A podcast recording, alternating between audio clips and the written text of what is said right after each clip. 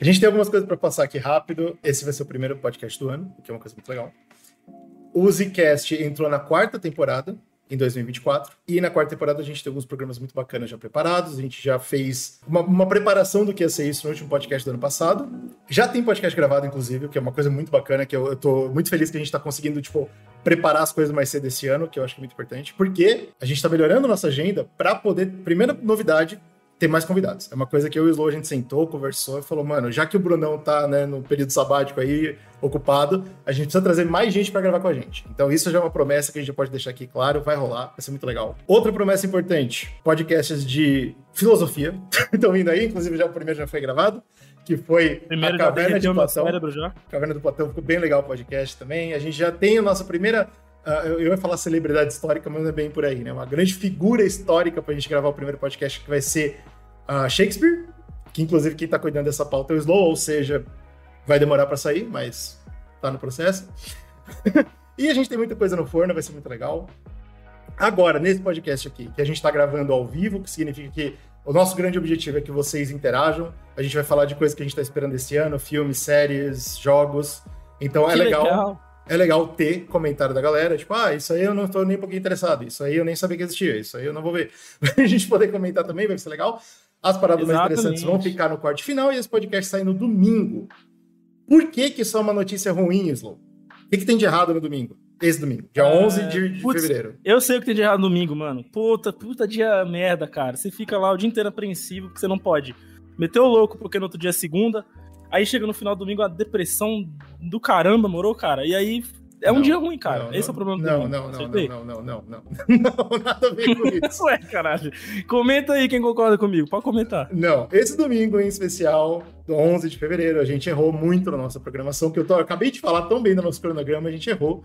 Porque esse domingo rola o Super Bowl. Mesmo ah. que você não se importe com o futebol americano, que ninguém vai te culpar. o que acontece no Super Bowl é que saem os grandes trailers, trailers de blockbusters e filmes importantes daquele ano. Normalmente costuma sair, ou pelo menos da primeira metade do ano. E aí o problema é que a gente preparou algumas coisas aqui, algumas coisas que a gente quer assistir, que ainda não tem trailer, ou que ainda tem pouca informação, porque as empresas estão esperando o Super Bowl para liberar. Então, assim, chato, né? Quando esse podcast estiver chegando no ouvido de vocês no dia 11, muita coisa que a gente falou já vai estar ou atualizada ou mudada. E aí, então, paciência. Inclusive, outra coisa importante, datas. Uh, a gente não vai comentar cada data, mas nos slides que vocês vão ver aqui embaixo vai estar aparecendo algumas datas específicas de lançamentos. E a gente tem que lembrar que essas coisas todas mudam a todo momento. Então, assim, não, nada disso aqui é 100% certeza, tá? Pode mudar tudo, pode ser coisa que saia ano que vem, mas por enquanto é o que a gente tem, são coisas que a gente está animado para assistir. E eu já queria começar, Slow, com uma notícia muito chata, cara. Ah, meu Deus. Antes de começar a notícia chata, por que não, né? A gente tem que lembrar que esse podcast também vai pro, pro, pro Spotify. Exatamente, isso que eu queria falar. Inclusive, ó, você vai ter a obrigação de puxar aí o começo do cast, né? é, né? Porque claro. É bagunça do cacete. Mas é, a gente tá pretendendo pegar alguns podcasts do ano é e fazer nesse formato aqui. Aí, né, quem puder assistir ao vivo vai ver com a gente, comentar, participar e depois vai subir no feed normal lá o, o né, o programa, Exatamente. como a gente sempre faz. pra gente poder dar uma movimentada por aqui também, né? Então é importante você já deixar o like, se inscrever aqui no canal, se tá chegando aí agora, pra, né, acompanhar o conteúdo aí, fortalecer nós aí. Demorou? Minha gatinha também vai participar. Estamos começando mais um Zcast no bagulho. É um prazer estar de volta em 2024, na quarta temporada do Zcast. E agora sim, Slow, tem uma notícia muito triste pra te falar, cara. Aqui quem fala é o Slow, tô muito feliz de fazer essa live e você vem com notícia triste, cara. Que isso? Eu acho que esse vai ser o pior ano do cinema que a gente viveu na nossa vida. Mano, por que, que você tá preocupado com isso aí, cara? Se todo ano é uma merda. então, eu tô preocupado porque se todo ano é uma merda e esse vai ser o pior, o bagulho vai ser muito gritante, irmão. Será mesmo? Deixa Bom, eu explicar meu argumento. A gente, tá? a gente vai ver isso hoje, né? Algumas é, coisas claro. aí, a gente vai poder sentir a vibe, mas. Mas meu sei. argumento é: ano passado aconteceu uma coisa muito importante. Aconteceu a greve dos roteiristas, que depois evoluiu para a greve dos atores. E essas duas greves, principalmente que eles estavam defendendo, era o fim da. Não o fim, mas a diminuição da influência da inteligência artificial nos filmes, nos roteiros principalmente, e por causa dos atores na aparição deles, porque já tinha ator sendo reconstru reconstruído, e as vozes, inteligência artificial, um monte de coisa. Beleza.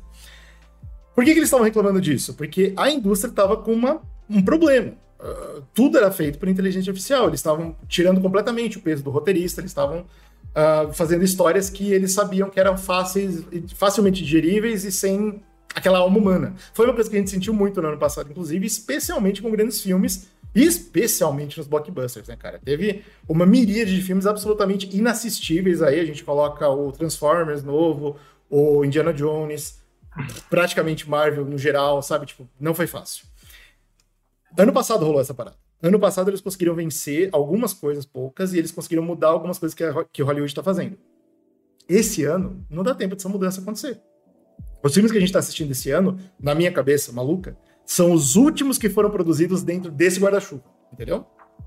É, olha só, eu tava dando uma olhada nas produções em geral, principalmente de filme e série, né? Que foi o que eu consegui pegar mais, porque é o que eu acompanho mais mesmo. Tá. Tipo, games, por exemplo, já não sou tanto, tão, né? Mas eu tô vendo que tem muito filme, me chamou a atenção, e que esse ano vai sair muito filme 2, tipo assim, continuação. É, muito, muito, muito, muito, muito. E muito filme que tava engavetado, seja por conta de lá atrás não ter tido grana para fazer, ou por causa da pandemia. Tem muito é. filme que começou a ser feito na pandemia ali perto e tá saindo só agora também. Então é um ano que eu fiquei até pensando sobre isso que você falou das IAs, né? Eu falei, será que Hollywood, tipo, sem as IAs agora, para fazer um monte de roteiro pra todo lado, com algoritmo, vai ter que resgatar esses roteiros porque tá faltando roteiro na mesa, tá ligado? Então, então eu acho fazer. que eles já estavam em produção. Eles são os últimos filhos da IA. Eu acho que vai ser filme ruim demais, maluco. Vai filme ruim de ver. Sabe? Filme ruim. Ó, eu até tentei proteger a nossa lista disso. fiz uma lista com coisa que eu achei interessante. Mas o GG foi lá e esmerdalhou a lista, cara. Encheu de merda aqui, cara. cara. Então. Assim, eu tenho um argumento e eu espero que as pessoas entendam. e, e, tipo, e eu sei que o Slow concorda comigo. Então, tipo, é foda. Porque assim, cinema é o que é a principal coisa que o Zcast fala. A gente vai falar de série, a gente vai falar de jogos, mas cinema é nosso principal amor. É. O Slow, inclusive, é um cinema. eu não me coloco nessa, não.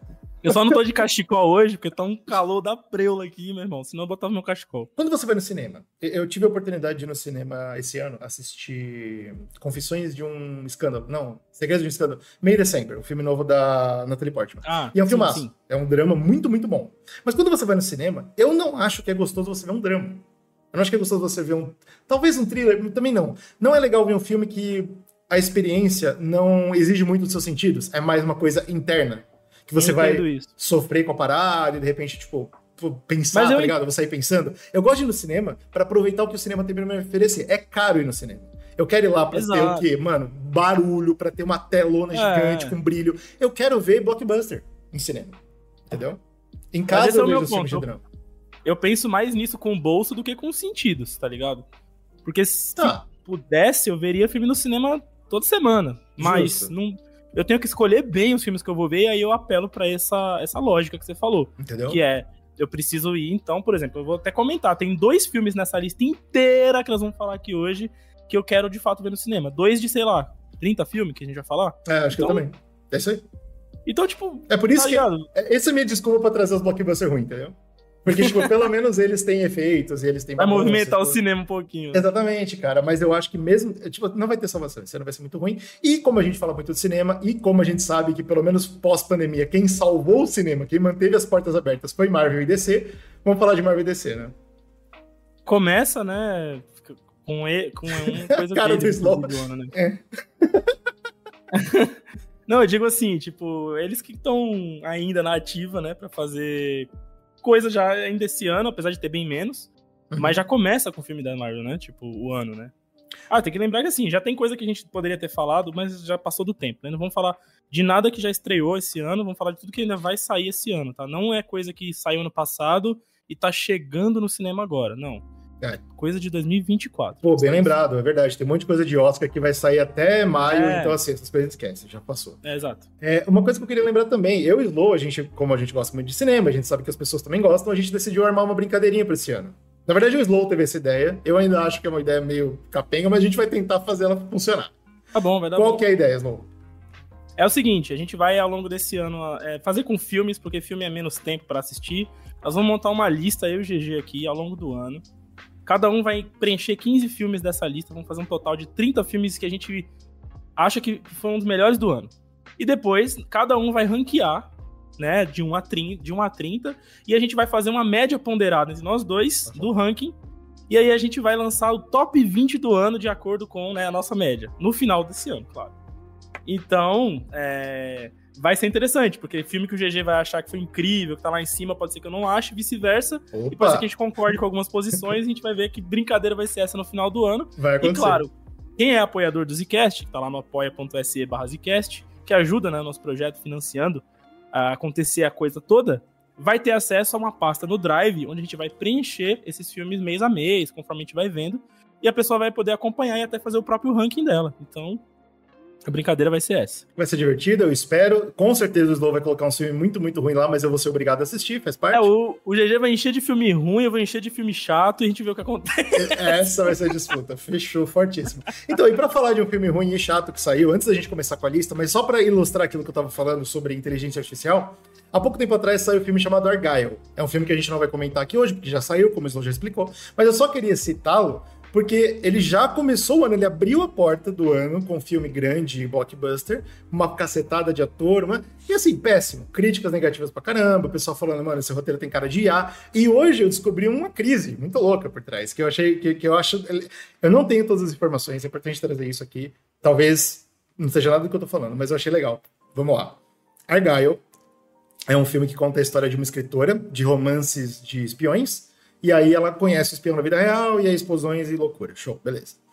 Quando esse filme saiu, saiu junto um livro que contava a história uh, do livro que ela escreveu no filme. Então, tipo, eles, o pessoal do marketing montou um livro para sair junto com o filme, é divertido, beleza. Show, ah, quero ler o filme, o, o livro que tá no filme. Pá. Os roteiristas que montaram, os roteiristas, e agora vem a parte importante, os roteiristas que montaram isso prometem que, pô, a gente fez, a gente inventou essa parada, a gente inventou, achou legal e, e, e lançou. Quando lançou, os fãs da Taylor Swift, que não tem nada a ver com essa história, notaram algo curioso no, no livro, na história do livro. Muitos fatos acontecidos ali, muitos casos, muitos números, de acordo com o pessoal que me contou, meus amigos me contaram, números envolvido, eh, envolvidos na carreira da cantora, aparecem nessa história. E ela não tem nada a ver com essa história. E aí, os roteiristas, de novo, as aspas aparecem, os roteiristas falaram: Nossa, que loucura, provavelmente a gente foi inspirado sem perceber. Qual é o meu argumento, Slow? Hum. Yeah. Meu argumento é que o chat GPT, ele pega as coisas, certo? Ele pega as coisas da internet, certo? Uhum. Muito provavelmente. Minha teoria aqui, tô maluco. Eles lançaram lá, ah, monta a história de uma artista, blá, blá, blá. O chat procurou na internet, encontrou a vida da Taylor Swift, mudou alguns dados e devolveu para eles. E os caras que não entendem que é Taylor Swift e não sabem esses dados falaram: Nossa, que história original interessante. E imprimiram essa porra.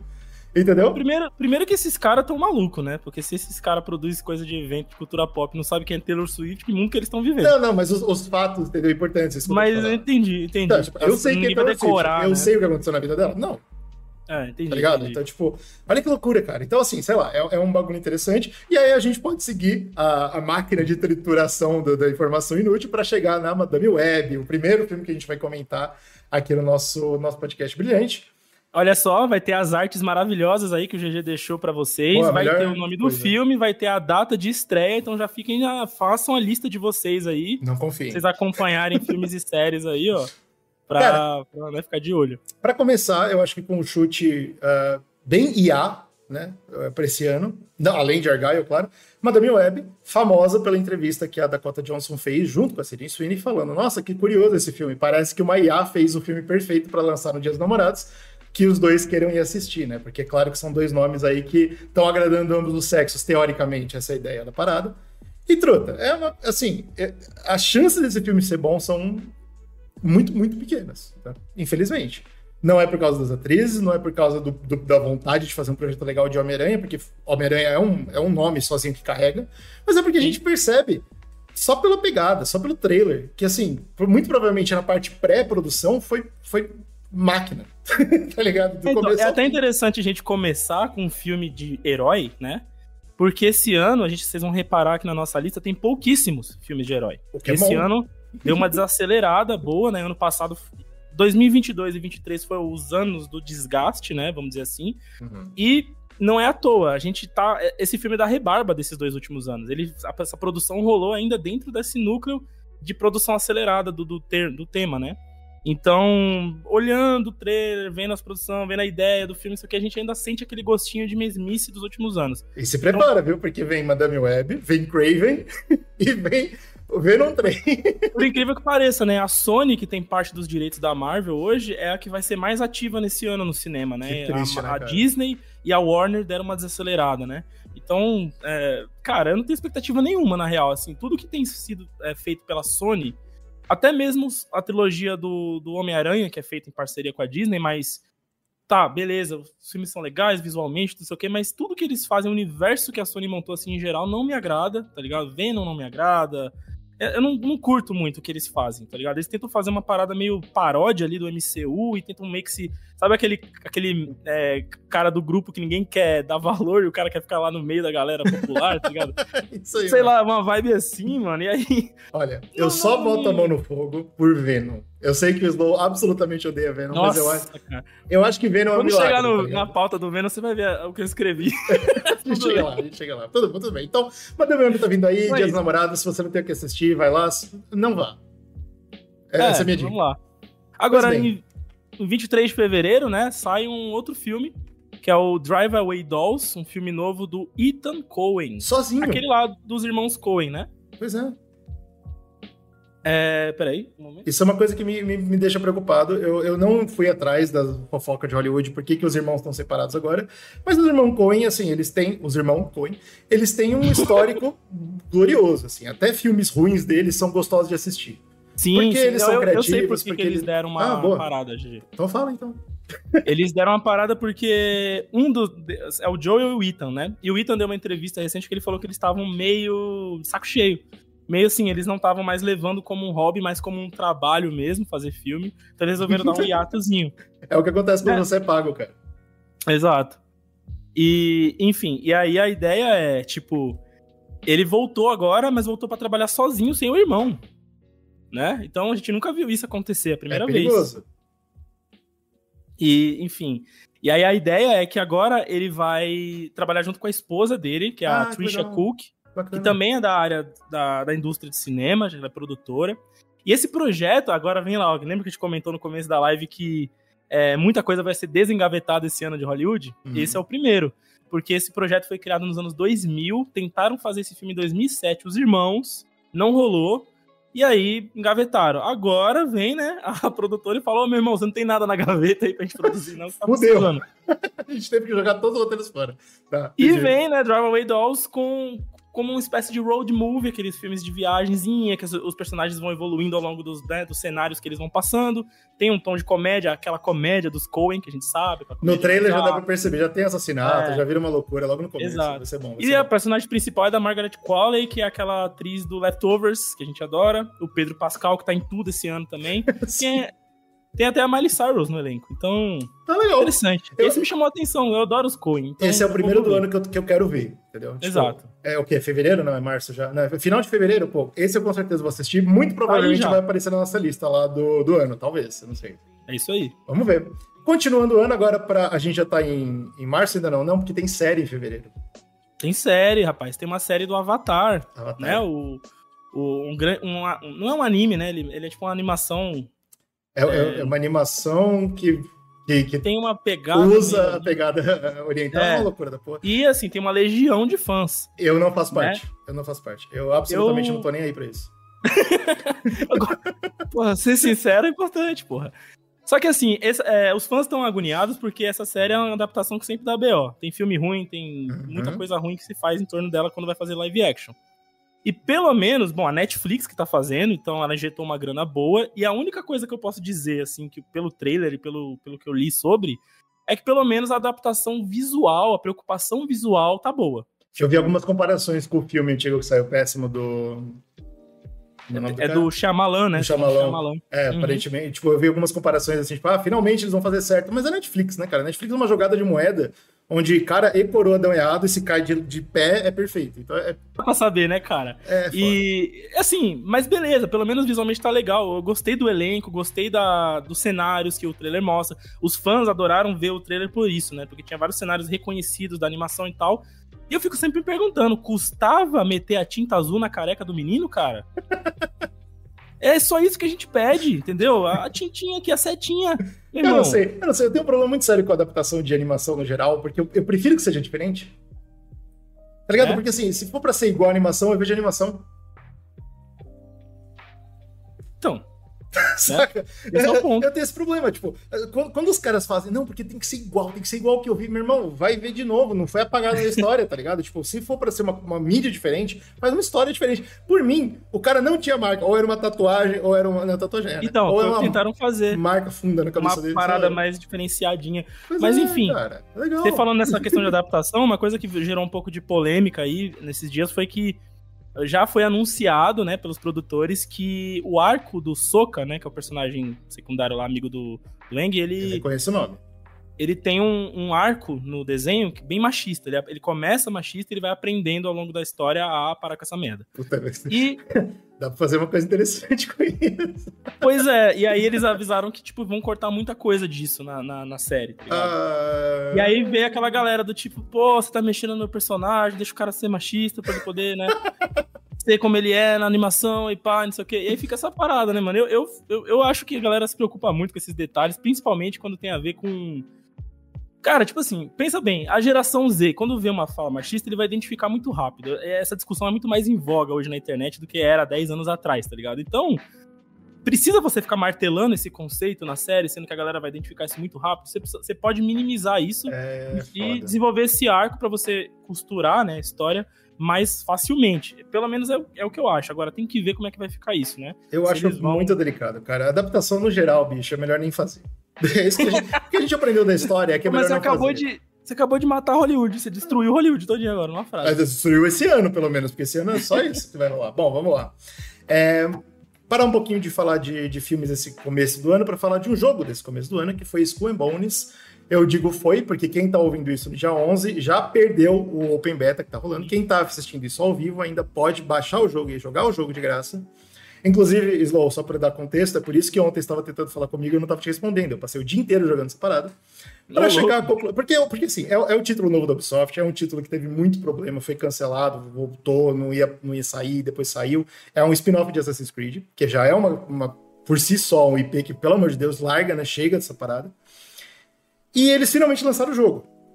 E eu não achei tanta coisa assim, não. Tipo assim, saiu, né? Eu falei, ah, vou experimentar essa porra, porque não, eu joguei o dia inteiro, ou seja, é, é, aditivo, é um jogo legal de jogar. Dito isso, não vale o preço que eles vão cobrar, mesmo porque a Ubisoft já veio se explicar falando que eles estão cobrando preço alto, porque é um jogo quádruplo A, não é um triplo A, é um quádruplo A. é uma baita de uma palhaçada. É desculpinha, tá ligado? Desculpinha pra ganhar dinheiro, meu. E assim, é, se você tem interesse em jogar isso, eu só tô trazendo porque é um grande lançamento do começo do ano, mas existe Sea of Thieves, e eu acho que Sea of Thieves é muito melhor em todos os sentidos, especialmente porque você tem a opção de jogar com os amigos. Quem já viu, a gente já fez stream na, na Twitch do, do, do Zcast, onde eu e o Slow passamos por várias aventuras, foi muito divertido. É essa parada que eu acho que vale a pena, cara. Você ser um barco sozinho, foi isso que eu me senti. Eu joguei por, tipo, sei lá, umas 8, 9 horas sem parar. e o tempo todo tava me sentindo sozinho, cara. Tinha outros barcos passando por mim, que eu via que eram outros players. Inclusive, a minha primeira e única experiência multiplayer nesse jogo foi um cara que veio a mim. Eu tava tranquilo fazendo minha missãozinha lá. E um cara veio falar comigo e o, o nome dele indicava claramente que ele era um cara que odiava judeus. E aí, bem claro, bem claro. Eu falei, eu não quero fazer, eu não quero conversar com essa pessoa, tá ligado? Aí, tipo, eu virei meu barco e fui pro outro lado. E foi essa a minha experiência. Então, assim, tô fora, tá ligado? Eu não vou jogar essa parada, eu não vou comprar essa parada. Se você ainda tem tempo de experimentar, vai lá e experimenta, mas eu não recomendo pra ninguém. Vão jogar Sea of Thieves, que é muito mais legal. Pois bem. Jogar online hoje tá difícil para mim, cara. Porque eu tenho pouco tempo, aí eu, quando eu quero chegar para jogar o bagulho, eu quero, tipo, quero que aconteça logo as coisas, e aí puta, a comunidade é tóxica, todo é. mundo vai me estrumpear, e aí eu não quero mais. Coberta de razão. Mas antes da gente entrar em março, agora a gente vai Opa. entrar nas coisas de março, eu queria dar um salve aqui na rapaziada do chat, ó. O, o Jack falou que eu resumi muito bem, o Alexandre também, que eu resumi bem a. Não foi você, foi o Jack. Os filmes da Sony. Porque o Jack falou que os filmes da Sony são. A gente tem Marvel em casa. E é bem essa parada mesmo. Gente. É, exatamente. Boa, agora boa, é boa, podre. bem. o Alexandre tá... disse que o Jack resumiu bem, agora eu entendi. Pô, o cara não sabe ler o chat, cara. Não sei, cara. Tô aprendendo agora essas coisas. Você, é... você lê na ordem.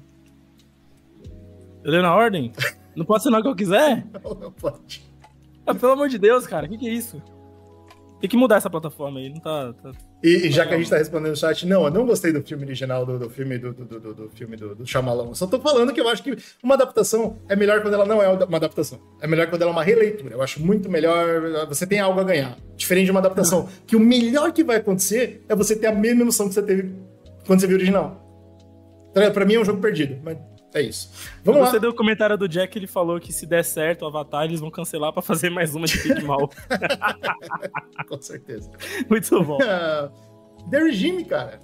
The essa, Regime, essa é uma série irmão. que promete muito. Eu gostei muito do trailer, pelo menos. Sim, ó, The Regime é mais uma minissérie e eu tô viciado em minisséries. Primeiro, porque elas da HBO, principalmente, são muito boas. Segundo, porque elas acabam, elas vão e acabam, que perfeito, minha vida Puta, segue. É, também acho show. E essa é mais uma minissérie da HBO com a Kate Winslet, que fez, né, recentemente a Mary of Town também, que é uma baita série da HBO, minissérie também. Slow então, defendeu muito, eu não assisti, infelizmente, mas você gostou. É bem legal, bem legal, mano. E, e, assim, essa me chamou a atenção também, mas ela é um pouco mais, assim, de sátira, né? Uma sátira política, ela vai se tratar de um palácio onde rola um regime autoritário, né? Aquela parada de, de zoar governos e, né, e parada de de sistema mesmo, né? Sistema de classes e tal, então... Vai ser divertido, mano, não tem erro. Eu acho Cara... que a produção tá perfeita, o trailer é muito engraçado, então eu vou assistir, com certeza.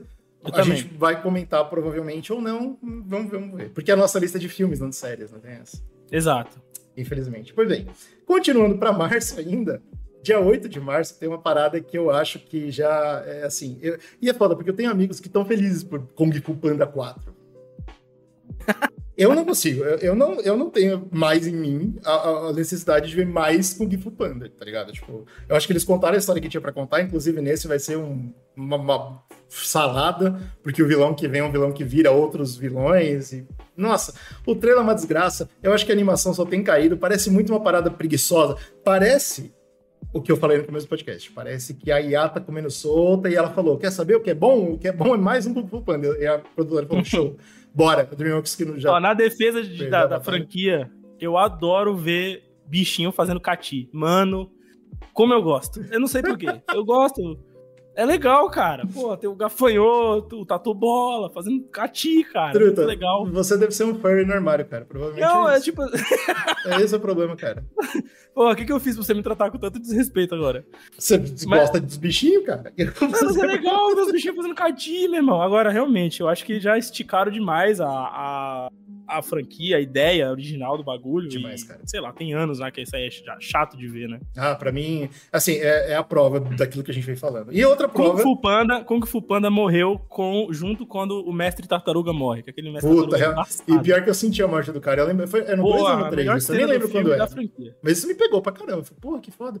É, falando em coisas que já deveriam ter parado, olha só que, que, que segue horroroso que eu usei pra falar de Duna 2. Para com isso, cara. Dona que isso, meu irmão? Que, que palhaçada é essa sua agora? Inclusive, esse da lista aqui é o primeiro dos dois que eu falei que eu quero ver no cinema. Que palhaçada é essa? Não acredito nisso, Slow. Que isso, cara? É a obra-prima do Villaneve, cara. Porra. Não, pô, o Villaneve é foda, o Villaneve é incrível. Eu tô 100% contigo. E eu acho que Duna deve ser uma história muito legal, nunca parei pra ler. Mas, puta, cara, eu não sei. Eu, quando você viu. É você tá animado pelo diretor? Por, por, por que, que você tá animado? Porque quando eu vi o trailer, eu fiquei tipo, eh. Eu não sei, eu fiquei. Tô animado preguiça. porque eu gostei do 1, só por isso. Mas você gostou, eu, gostou? Eu também... Ou você falou, tipo, ah, tem potencial? Que que você... Cara, eu, eu gostei. Tipo assim, eu nunca li Duna. Então, eu fui cru pro cinema. Gostei bastante do filme, gostei muito da produção também e tal. E eu, eu, entendo as críticas da galera que fala que o filme meio que para no meio, parece, né? Parece que é um filme cortado em dois, parte 1, um, parte 2, e corta meio no meio e tal. Eu entendo isso. O filme ele tem muito. O livro tem muito material, né? Ele Sim. teve que resumir em dois e não em três. É estranho ver, né? Que normalmente trilogia, que é a parada. Peraí, mas você tem absoluta certeza que não vai assistir Duna 3? rolam os boatos de um spin-off, né? Um terceiro Puta filme como pariu. um spin-off. Tá mas bom. não exatamente uma sequência direta, né? Não seria de fato uma trilogia dessa história. Pelo menos é o que rola até agora, mas né, a gente nunca pode duvidar das trilogias, né? Elas vêm. Tá. Mas, cara, eu gostei bastante. Sabe, quando eu vejo uma adaptação que eu não conheço a história original, eu meço pela seguinte, re, pela seguinte uhum, regra. Gostei, gostei. Foi bem português. É... Aqui o pai é culto, né, cara? É... é a minha régua é: eu fiquei com vontade de ler o livro? Eu fiquei com vontade de conhecer mais esse universo? Se sim, porra, foi uma adaptação que me trouxe para aquela parada e eu quero ver mais. E ah, aí você me pegou, comigo. aí você me pegou, porque eu fiquei curioso. É. Eu vi assistir Duna e eu entendi muita coisa ali que falou para mim, poxa, você para você pegar legal o que tá acontecendo aqui, vem vem para esse universo, vem ler, vem conhecer mais. E eu acho que essa foi a grande proposta do Villeneuve mesmo, porque ele é fanzaço da obra, o sonho da vida dele era fazer Duna, e ele tá fazendo uma parada que tá elevando a obra que ele ama. Então, é aquela coisa, vamos ver como vai fechar. não vou falar que foi um projeto bem sucedido antes de terminar, né? Mas eu tô muito ansioso, tá ligado? E os fãs, em geral, acolheram bem a adaptação. Apesar de ter alguns núcleos ali que a galera falou, ah, esse aqui. Mas não tem como, tá ligado? Você vai fazer um filme de qualquer adaptação, é o que você falou, você tem que tomar decisões criativas, né? Não Com dá certeza. pra adaptar ipsis literis, né? Eu tô muito culto hoje, cara. Não, parabéns. Uma informação que a gente recebeu, que eu não tinha e acabei de receber do chat aqui, é que saíram algumas impressões de Duna 2 tá. e diz, disseram que é um épico ao nível de Senhor dos Anéis. Olha aí. Olha aí, é isso que eu quero, é isso que eu quero no cinema, entendeu? Não, mas assim, porra, eu vi Senhor dos Anéis, eu vi do não, eu não consigo imaginar o que, que o 2 vai fazer pra, pra chegar no nível do Senhor dos Anéis, eu não consigo imaginar. Pô, o filme vai ter que, mano, virar de uma vez na minha frente. Eu não, não você tem um ponto aí, mas assim, é... eu, acho, eu acho que vale a pena. Sei lá, eu acho que ainda vale a pena a gente dar essa ficha pro. pro assim, eu tenho absoluta certeza que eu vou ver, mas não vai ser no cinema. Tá certo, tá é certo. Isso. Apesar de que eu, esse é um filme que, sim, eu veria no cinema por causa do espetáculo e edição sim, som, sim. para tudo, acho legal. Beleza. E tá aí já, né? Lembrando que ele era para sair junto com. No final do ano passado, né? Com. Qual foi o último filme da Marvel que saiu? Marvels? Marvels. Marvels, é, pode Era pra sair junto, na mesma data, mas por conta da greve dos, dos roteiristas e atores, foi adiado agora para março. Pode crer. Né? Então, é um filme que tá pronto aí faz tempinho já. Tem uma série que você botou no, na lista aqui e eu não entendi porquê, que é o problema dos três corpos, Netflix. Inclusive, os dois Netflix estão assim, né? Tá tendo ah, pago? Você tá recebendo Pix e eu não? Ué, essa... Ô, Netflix, dá um, dá um salve aqui que sou o único que te defende ainda, cara. eu preciso desse Pix aí, cara. Sou o único que não cancelou a tua assinatura, mesmo você mandando e-mail toda semana pra mim falando para de usar o seu Netflix nos outros cantos. Eu vou usar onde eu quiser, meu irmão. Para com essa porra. Eu tava discutindo isso hoje com a minha namorada. A gente não sabe porque a gente ainda tem, mas eu ainda tô que pagando, ódio. então Não, e você Bom, vai pra outro lugar e acessa, ele acha que você tá passando sua senha pros outros. E se eu tiver a senha é minha, caceta? Porra, meu irmão. Agora, no, isso eu não passo pano, não. Agora é o seguinte, essa série aí... ela vai sair em 21 de março e é a nova série dos produtores de, de Game of Thrones, né? Dos D&D. E é basicamente por isso que ela tá fazendo um pouco de barulho. É, porque ela também é baseada numa trilogia de livros de sci-fi. Não é um né? bom histórico que você deu aí. Já começou péssimo, você sabe disso. Não, mas ó, deixa eu dar, deixa eu dar uma informação importante. Os três livros já estão escritos. Legal? Hum, tá. É, porque tá. enquanto tinha Game of Thrones escrito, a série era boa, correto? Tá, tá, tá, tá, tá, ok. Vou dar meu braço a torcer, beleza. Se eles, se eles não puderem pensar, tem tudo para dar certo. Então, Exatamente. Ah, gostei do comentário. A série dos visionários produtores de GOT. Oh, mas ó, né? tem gente então... no chat falando que tá lendo e tá gostando muito dos livros, então. Pois é, isso que eu ia falar agora. Eu nunca li, tá? É, na verdade, a trilogia, o, primeiro livro tem esse nome. É, ele é baseado, né, numa, num problema matemático newtoniano. E a partir daí ele vai desenvolver uma, um sci-fi mesmo. É escrito por um chinês, o Liu Cixin, acho que é assim que fala o nome dele. É, e ele é um thriller de mistério com sci-fi. Na pegada. O que, o que o trailer da Netflix me passou foi aquela, aquele sentimento, aquela sensação que você tem quando tá vendo Dark, sabe? Você tem aquela parada meio mistério, tá meio legal. científico e meio, meio barra, um pouco fantasia e tal. É, me chamou a atenção a produção, tá altíssimo. Parece que eles, é, essa produção foi na pegada do filme do Snyder, quando a Netflix estava louca para liberar dinheiro, ela liberou cara, nessas produções. Mas você vai e volta tanto, cara. Você dá um argumento bom, um argumento ruim, um argumento bom. Eu não, eu digo na questão da grana, porque se você for ver o trailer dessa série, você vai ver que ela tá no nível de produção que o Snyder tinha na mão também, tá ligado? Aquela grana mesmo, sem fim. Entendi. Agora entendi. E bom, basicamente é uma história que, tipo, ela tem linhas do tempo também. Então é uma história. Ah, quem leu aí pode até, tipo, resumir melhor que eu, mas pelo que eu vi, eu não li, é uma história que se passa, começa nos anos 60 e depois ela vai ter respaldo nos, nos dias atuais. E aí tem um mistério aí meio científico, meio universal, cosmológico aí, não sei o quê. Então, vamos ver, porque, né, o, o os D&D se mostraram muito eficientes quando eles tinham uma obra bacana para adaptar e como eles conseguiam gerir a produção, né? Tipo, transformar aquilo num, num épico e tal. Então. Peraí, agora. Eu, eu tá vou ver, tá? Eu aí. vou assistir. Não tem nada a ver com a série Corpus da Netflix. Corpus? Corpus. Eu nem tô ligado, mano. Pesquisa rapidinho, só, só pesquisa aí. Série Corpus, Netflix, adaptação, rapidão. Porque se eu, se eu pesquisar, vai cair toda a live. Então pesquisa rapidão Série aí. Corpus. Netflix. Só pra eu confirmar. Netflix, é. adaptação? É, só pra ver se é desse livro também. Ah, não, não, não tem nada a ver, não tem nada a ver. Beleza, beleza, beleza. O é chat, graphic novel. O chat é, já ah, respondeu. O chat já respondeu. Boa, GG, é pra isso que serve o chat, cara. Muito obrigado. Porra, muito, porra, como é bom ter outras mentes, né? Obrigado. Não é pra ler em ordem. Ninguém lê chat em ordem. Eu não posso depender do Slow. Preciso de vocês, rapaziada. Muito obrigado. Mas então vamos lá, vamos, vamos entrar em março de verdade. O primeiro filme que o Slow colocou, eu tenho certeza com os olhinhos brilhando aqui na lista. Aqui Mickey começou, 17, hein? né? Aqui começou, papai começou. Filme de premiação, filme de festival de cinema, que começou o papai. Esse eu já sei que ele vai botar na lista, eu não preciso nem que ele coloque. Eu, Esse eu aqui vai estar na lista de final de ano com certeza, é o Mickey 17 aí. Não tenho dúvida. Ele é agora em março também, finalzinho. Ele é o filme novo do Bong Joon-ho, Bong Joon-ho, né, que é o diretor coreano que fez Parasita, Parasita entregou claro. para nós aquela obra-prima. Uhum. É... E é interessante porque, assim, quando ele ganhou o Oscar de melhor filme lá em 2019... É, foi? As produtoras de Hollywood chegaram no cara e falaram: meu irmão, só vem, só vem. Faz o que você quiser. O que é péssimo, né? O que, vamos lembrar que isso é péssimo, né? Porque eles chegam sem roteiro, sem nada. Falam, mano, faz, produz qualquer merda aí que a gente. Não, e outra. Dinheiro pra caramba na mão, tem pitaco pra caramba no teu ouvido também, tá ligado? Então, Exatamente. Então, o cara às vezes não consegue nem trabalhar direito porque o Zara fica assim, meu, eu tô pagando, você faça o que eu tô mandando e tal. Mas o que, que ele fez? Eu achei a estratégia dele interessante. Ele recuou, falou: não, não tô aceitando nada, vou tirar um tempo sabático aqui pra relaxar, Boa. né? E aí voltou com calma, mostrando algumas ideias, né, com a poeira baixa e tal, e aí ele fechou com a Warner para fazer esse filme, que é uma adaptação de um livro, também de sci-fi aí, olha que interessante. E, e esse filme tem como personagem principal o Robert Pattinson, né, então, porque ele tá no bolso da Warner, então faz sentido. Todo esquema que você faz com a Warner entra o Robert. Atualmente é isso, né? Ele é o grande, grande cara da parada. Ele e ele é um bom ator, tá? É, não, é ótimo, ainda bem. Ele tem feito coisas ótimas também, já faz uns anos. E aí, essa para resumir a ideia, é, o MiG 17 mostra uma espécie de estação espacial onde alguns funcionários que são descartáveis, ou seja, né, eles vão lá como cobaias, vão participar de uma expedição para colonizar um novo planeta, um novo, né? Eles colocam como mundo gelado. É, deve ser um planeta, enfim.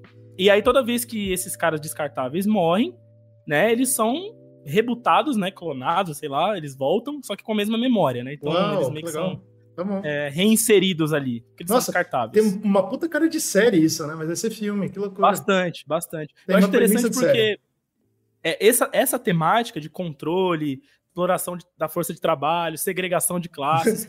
é a parada do, do, Pode subir o hino aí da, da Pátria Mãe, por favor. Pô, o cara, ele sabe Mas... falar nisso, cara. Ele é bom nisso. Ele é bom nisso. Se você for pegar os trabalhos dele como o Okja, né? Que ele fala um pouco da indústria da, dos, da, da, dos alimentos. Parasita, óbvio. Expresso do Amanhã, que é aquele que você adora, do trem, Pô, né? Filmaço. Sim, sim, sim. São filmes que ele trabalha muito essas temáticas. Então eu tô bem é, ansioso para esse, porque é a, ele tá em casa, tá ligado? Pra fazer esse filme aí. Bora ver o que, que vai ser. Eu sinto em dizer que eu tô contigo total. Eu acho que esse filme vai ser muito bom. essa. Talvez seja a primeira vez no ano que a gente vai concordar 100% num filme que é relativamente indie. Não é indie, né? Mas ele é 1A, não é 2A. Sei lá. Vamos ver. Vai ser, vai ser um filme legal, eu também acho. Ó, também leram o livro e o livro não é tão legal. Mas esse livro do Mickey ou o anterior que a gente tava falando? Não, não, o Mickey 17, Mickey 17. Ah, o Mickey, ah, tá. Ah, Mas, então... paciência, né? Vamos torcer pro livro ser bom, vamos torcer pra não ser. Olha aí, uma adaptação fiel. Por que que eu, eu cortei o Mickey? Porque no mesmo fim de semana, para quem não quer ver um filme que faz você pensar, um filme, ah não, luta de classes, eu não tenho interesse nisso. Fique tranquilo. Porque Hollywood pensa em você. Vai sair caça-fantasmas, apocalipse ah, de gelo. Mano. Eu boto essa aí no mesmo pacote de Kung Fu Panda. Parem de fazer caça-fantasma. Total, mas eu acho, eu acho, muito poético como o primeiro grande Barbieheimer do ano é esta merda. eu acho muito poético, cara. Porque, tipo, eles pensam nisso mesmo, né? Tipo, você não vai conseguir levar sua criança pra ver Mickey 17. Você não vai conseguir ficar jogando pipoca na tela no Mickey 17, certo? Então eles lançam um filme porcaria só pra ter certeza que as pessoas vão ter o que ver no cinema, que é esse caça ah, mas eu... que, pelo amor de Deus, né, cara?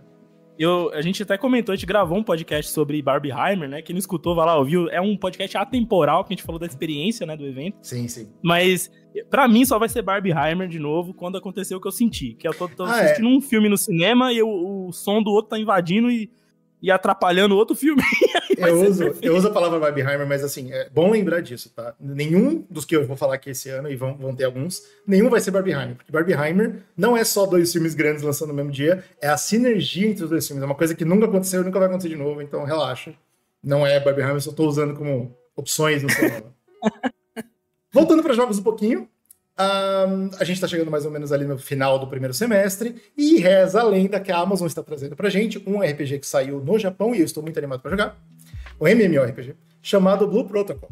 Por que, que eu tô animado? Amazon? Amazon, Amazon Games. Sim, ah, rapaz, nem sabia que isso aí não, rapaz. Opa, Amazon você tem. Games. E não é o primeiro MMO que eles trazem, mas assim, também não seria a primeira tragédia na mão deles. É, eles têm um histórico meio negativo, mas Blue, Blue Protocol, tipo, tá me chamando a atenção porque parece que é, é, polido, é um jogo legal. É um jogo de anime que não, não é normalmente minha pegada, mas paciência. Eu tô atrás de um MMO faz muito tempo. Mas a parada do Protocol é interessante porque no Japão, quando lançou, ele lançou acho que no ano passado. Lançou com algumas críticas de você paga por poder, que é normalmente um problema nos jogos e tal. Mas, Slow, lançou com uma parada que quando você ia criar o seu personagem, você podia criar uma mocinha, certo? Uma menina. E você podia ficar girando seu personagem para ver a roupinha dela mexer. Mas não era só a roupinha que mexia. E mexia. Ah, segurou, segurou, parou. A física, ela fazia o trabalho dela. o trabalho dela é um cacete, é um exagero absurdo. Bom, quando a Amazon falou, vou trazer pro, pro, pro Ocidente essa parada, a primeira coisa que eles decidiram, e a coisa que os fãs ficaram absolutamente malucos, foi parar essa porra. E, inclusive, os, os fãs estão chamando como se o jogo fosse censurado. Agora, quando você mexe a menina, os peitos não balançam. E, tipo, essa é a parada da discussão global dessa, dessa fita. Mas isso não é a única mudança, entendeu? A Amazon tá, tá atrasando um pouco, ela tá, tipo, enrolando para lançar o jogo, porque, em teoria, reza a lenda, que eles estão arrumando os problemas que, que teve no lançamento japonês, inclusive tirando essa parada de você pagar por poder, que normalmente é uma coisa que quem joga fica muito chateado. Eu sou um cara que odeia isso e tal. Eu tô animado, eu vou jogar. Por que, que eu tô falando disso também? Eu joguei uh, Skull and Bones, mas não vou jogar mais. Mas Blue Protocol, primeiro é de graça, segundo, provavelmente eu estaria streamando se o jogo prestar. Se for um jogo legal, vai estar tá lá na roxinha do Zcast. Podem ir lá para assistir eu jogando, se ah. sair também todo cheio de coisa na roxinha do Zcast, Meu irmão, rapaz. Esse ano, irmão, a gente tá. Pô, muito louco, muito louco. O negócio tá loucura mesmo aqui, rapaz. O nerd tem que acabar. O melhor comentário. Tem como dar like aqui no comentário? E sim, é a Amazon que lançou o New World e, e, e tem os problemas que tem, a gente sabe. Bom. um, vamos lá, vamos pra Abril. Abril vai lançar um filme que, que me chamou muita atenção. Todo mundo que viu o trailer ficou tipo, uau! É. Qual é de Guerra Civil? Vem aí, né, o, o, Alex Garland, que é o cara que fez X-Machina, Aniquilação, que a gente adora. Cara, é bom. a gente defende esse maluco aí. A gente, pô, Lembro que quando, foda quando saiu a Aniquilação, né? Geral tacando pau no filme e a gente lá. é muito bom. O Bastião, o famoso defensor de diretor, né? Os Bastião lá Porra, brigando com a galera. É muito bom, cara. É e ele volta agora em parceria com a A24. É bem importante frisar esse detalhe, que eu queria até comentar um pouquinho sobre essa questão da A24. Um mega estúdio. É... Um mega... Não é mais Ninja, é mega estúdio. Faz tempo, né, que deixou de ser indie. A gente até gravou um podcast há muito tempo atrás, quando ela tava começando junto com a Blumhouse, e hoje nenhuma das duas é indie mais, né? É. Mas. É... Mas a Blumhouse pelo tão... menos escolhe fazer filme ruim, a A24 não. a A24 tá postando em produções cada vez mais altas. Parece que a direção da corporação lá tá com essa parada agora, que é tipo assim, vamos entrar no mercado dos grandão, tá é, tá ligado? Uma série, não adianta só prêmio, eu quero dinheiro quero tudo que, que é possível. E aí, Bial is Afraid, que saiu ano passado com o Joaquim Fênix, tinha sido o filme mais caro da história da 24, custando 55 milhões de dólares. Ó, e agora, esse jogou filme do Alex... Jogou dinheiro fora, não foi não. É, é um filme... É um filme interessante, mas do, do, é. Do, do, é o mais fraco daquele diretor, que eu esqueci o nome dele, não é o Robert Eggers, é o... Não, ah, eu não lembro o nome. Que seja. É um filme Enfim. fraco, mas esse parece o contrário, parece que é um dinheiro muito bem utilizado. Exato. Então, tipo assim, é, é Ari Aster, o nome do diretor Ari do House of Rage. Eu, eu considero, inclusive, que é o mais fraco dele. Não Sim. digo que é ruim, mas é o mais fraco. Agora, esse filme do Alex Garland custou mais ainda, custou 75 milhões de dólares, mostrando que a A24 realmente quer entrar forte no, no cenário é, de blockbuster, né? Sim. E, bom, basicamente é um, um, uma distopia, né? Que Será? o Alex Garland gosta de trabalhar. é um futuro próximo. Pois é, eu não acho onde distopia, Bem real, inclusive onde 19 dos 50 estados americanos criam uma separação, né? E aí forma um conflito armado lá, e aí adivinha, né? O que, que dá para você usar nessa história, né? Falar de, de divisão política, de xenofobia, aquela questão da, do extremismo e tal, de governos. Tem uma cena bem impactante no trailer que um americano, né? A gente o tem, Jesse tem Plemons, Wagner... mano. Jesse Plemons com uma é... cara sinistríssima. É, redneck sinistro, né? É, o filme é com Wagner Moura e Kristen Dust, né? Fazendo os, os personagens principais. Eles são jornalistas que estão tentando documentar esse caos, essa virada do país e tal, e nada mais simbológico do que isso, né? Você pegar a mídia, né? A mídia que tá tentando informar a galera e tem os seus viés e aquela parada da mídia alternativa, independente e tal. E tem uma cena incrível que ele pergunta, ele fala, não, nós somos todos americanos aqui, né? E aí o cara pergunta, mas qual tipo de americano você é? Legal, e ele tá legal. com uma roupa de exército e um fuzil na mão, tá ligado? Então, a assim, resposta tem, vai te matar, é isso. Não tem nada mais, mais alegórico do que isso pro que a gente tá vivendo hoje, né? Então, Exato, por isso que eu não acho que nem uma distopia, cara. É, é, os Estados Unidos tá nesse caso aí, cara. O bagulho tá sinistro lá. Pô, esses dias, acho que a minha namorada veio para mim com uma notícia, eu acho, que foi tipo assim, ah, é, rolou um tiroteio numa escola e a mãe foi presa no lugar da, da, criança que atirou. Eu fiquei tipo, que loucura. E é porque, na verdade, a mãe tinha dado a, a arma de presente de aniversário. E aí, tipo, o que eu achei muito louco é que quando, conforme ela contava essa história horrorosa para mim, eu não precisei perguntar ao país onde isso aconteceu. Eu fiquei tipo, caralho. Foi fácil, né? A resposta foi fácil. Os caras lá, eles estão vivendo uma distopia, cara. já tá uma loucura lá, já esquece essa porra. Pois bem, Ai, meu vai ser legal. Deus, é e falando, agora sim, falando em utopia pós-apocalíptica. Opa, peraí, não. Olha aí. Eu, eu, eu, eu coloquei o mesmo corte, tá vendo o corte? Da live? Quem, quem tá vendo, tá vendo. Coloquei o mesmo corte porque de vez em quando a pessoa não quer pensamentos políticos, a pessoa não quer luta de classe, a pessoa não quer pensar no filme, Slow. E aí, o que, que ela vai ver no cinema, Slow? Não sei, cara. O que, que ela pode ver, meu Deus? Godzilla X Kong. Meu Deus, não faz isso não, meu povo. Mesmo fim de semana. sai Guerra Civil, sai Godzilla Cara, não, olha só, amigo. olha só, olha só. Eu entendo tudo que você falou, é interessantíssimo ver blockbuster bagunça na tela. Cara, eu inclusive gosto muito do filme dessa galera aí, dessa nova galera do Godzilla e Kong. O filme 1 do Godzilla é bacana, legal. do Brian Creston. A Ilha da Caveira é legal. Filme, o filme 1 do, do Kong é legal, pô, Samuel Jackson, incrível, Beleza. Vietnã. Aí a mistura dos dois, porra, já meia bomba, né? Mais ou menos. Agora, esse daí, cara, isso aí cara. pra mim é um show de maluquice total. Viu não, o trailer disso aí? Só tem. É, é uma merda. Eu não entendi nada, eu não entendi nada. É o mesmo universo? Cara, é o mesmo universo e é uma merda e não faz sentido. E, e assim, foda-se, eu não vou ver, eu não vou assistir essa parada. Simplesmente. O que é isso, meu irmão? Eu não entendi nada desse filme aí, cara. Isso aí é um. A única coisa que eu queria colocar aqui é que no começo do ano. Foi no começo do ano ou no final do ano passado? Agora eu tô meio confuso com as datas. Acho que foi no começo desse ano.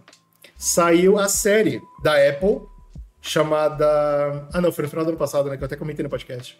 Chamada Monarch. Falando sobre ah, a empresa que tá nesses filmes todos, cuidando dos, dos, dos gigantes e tal.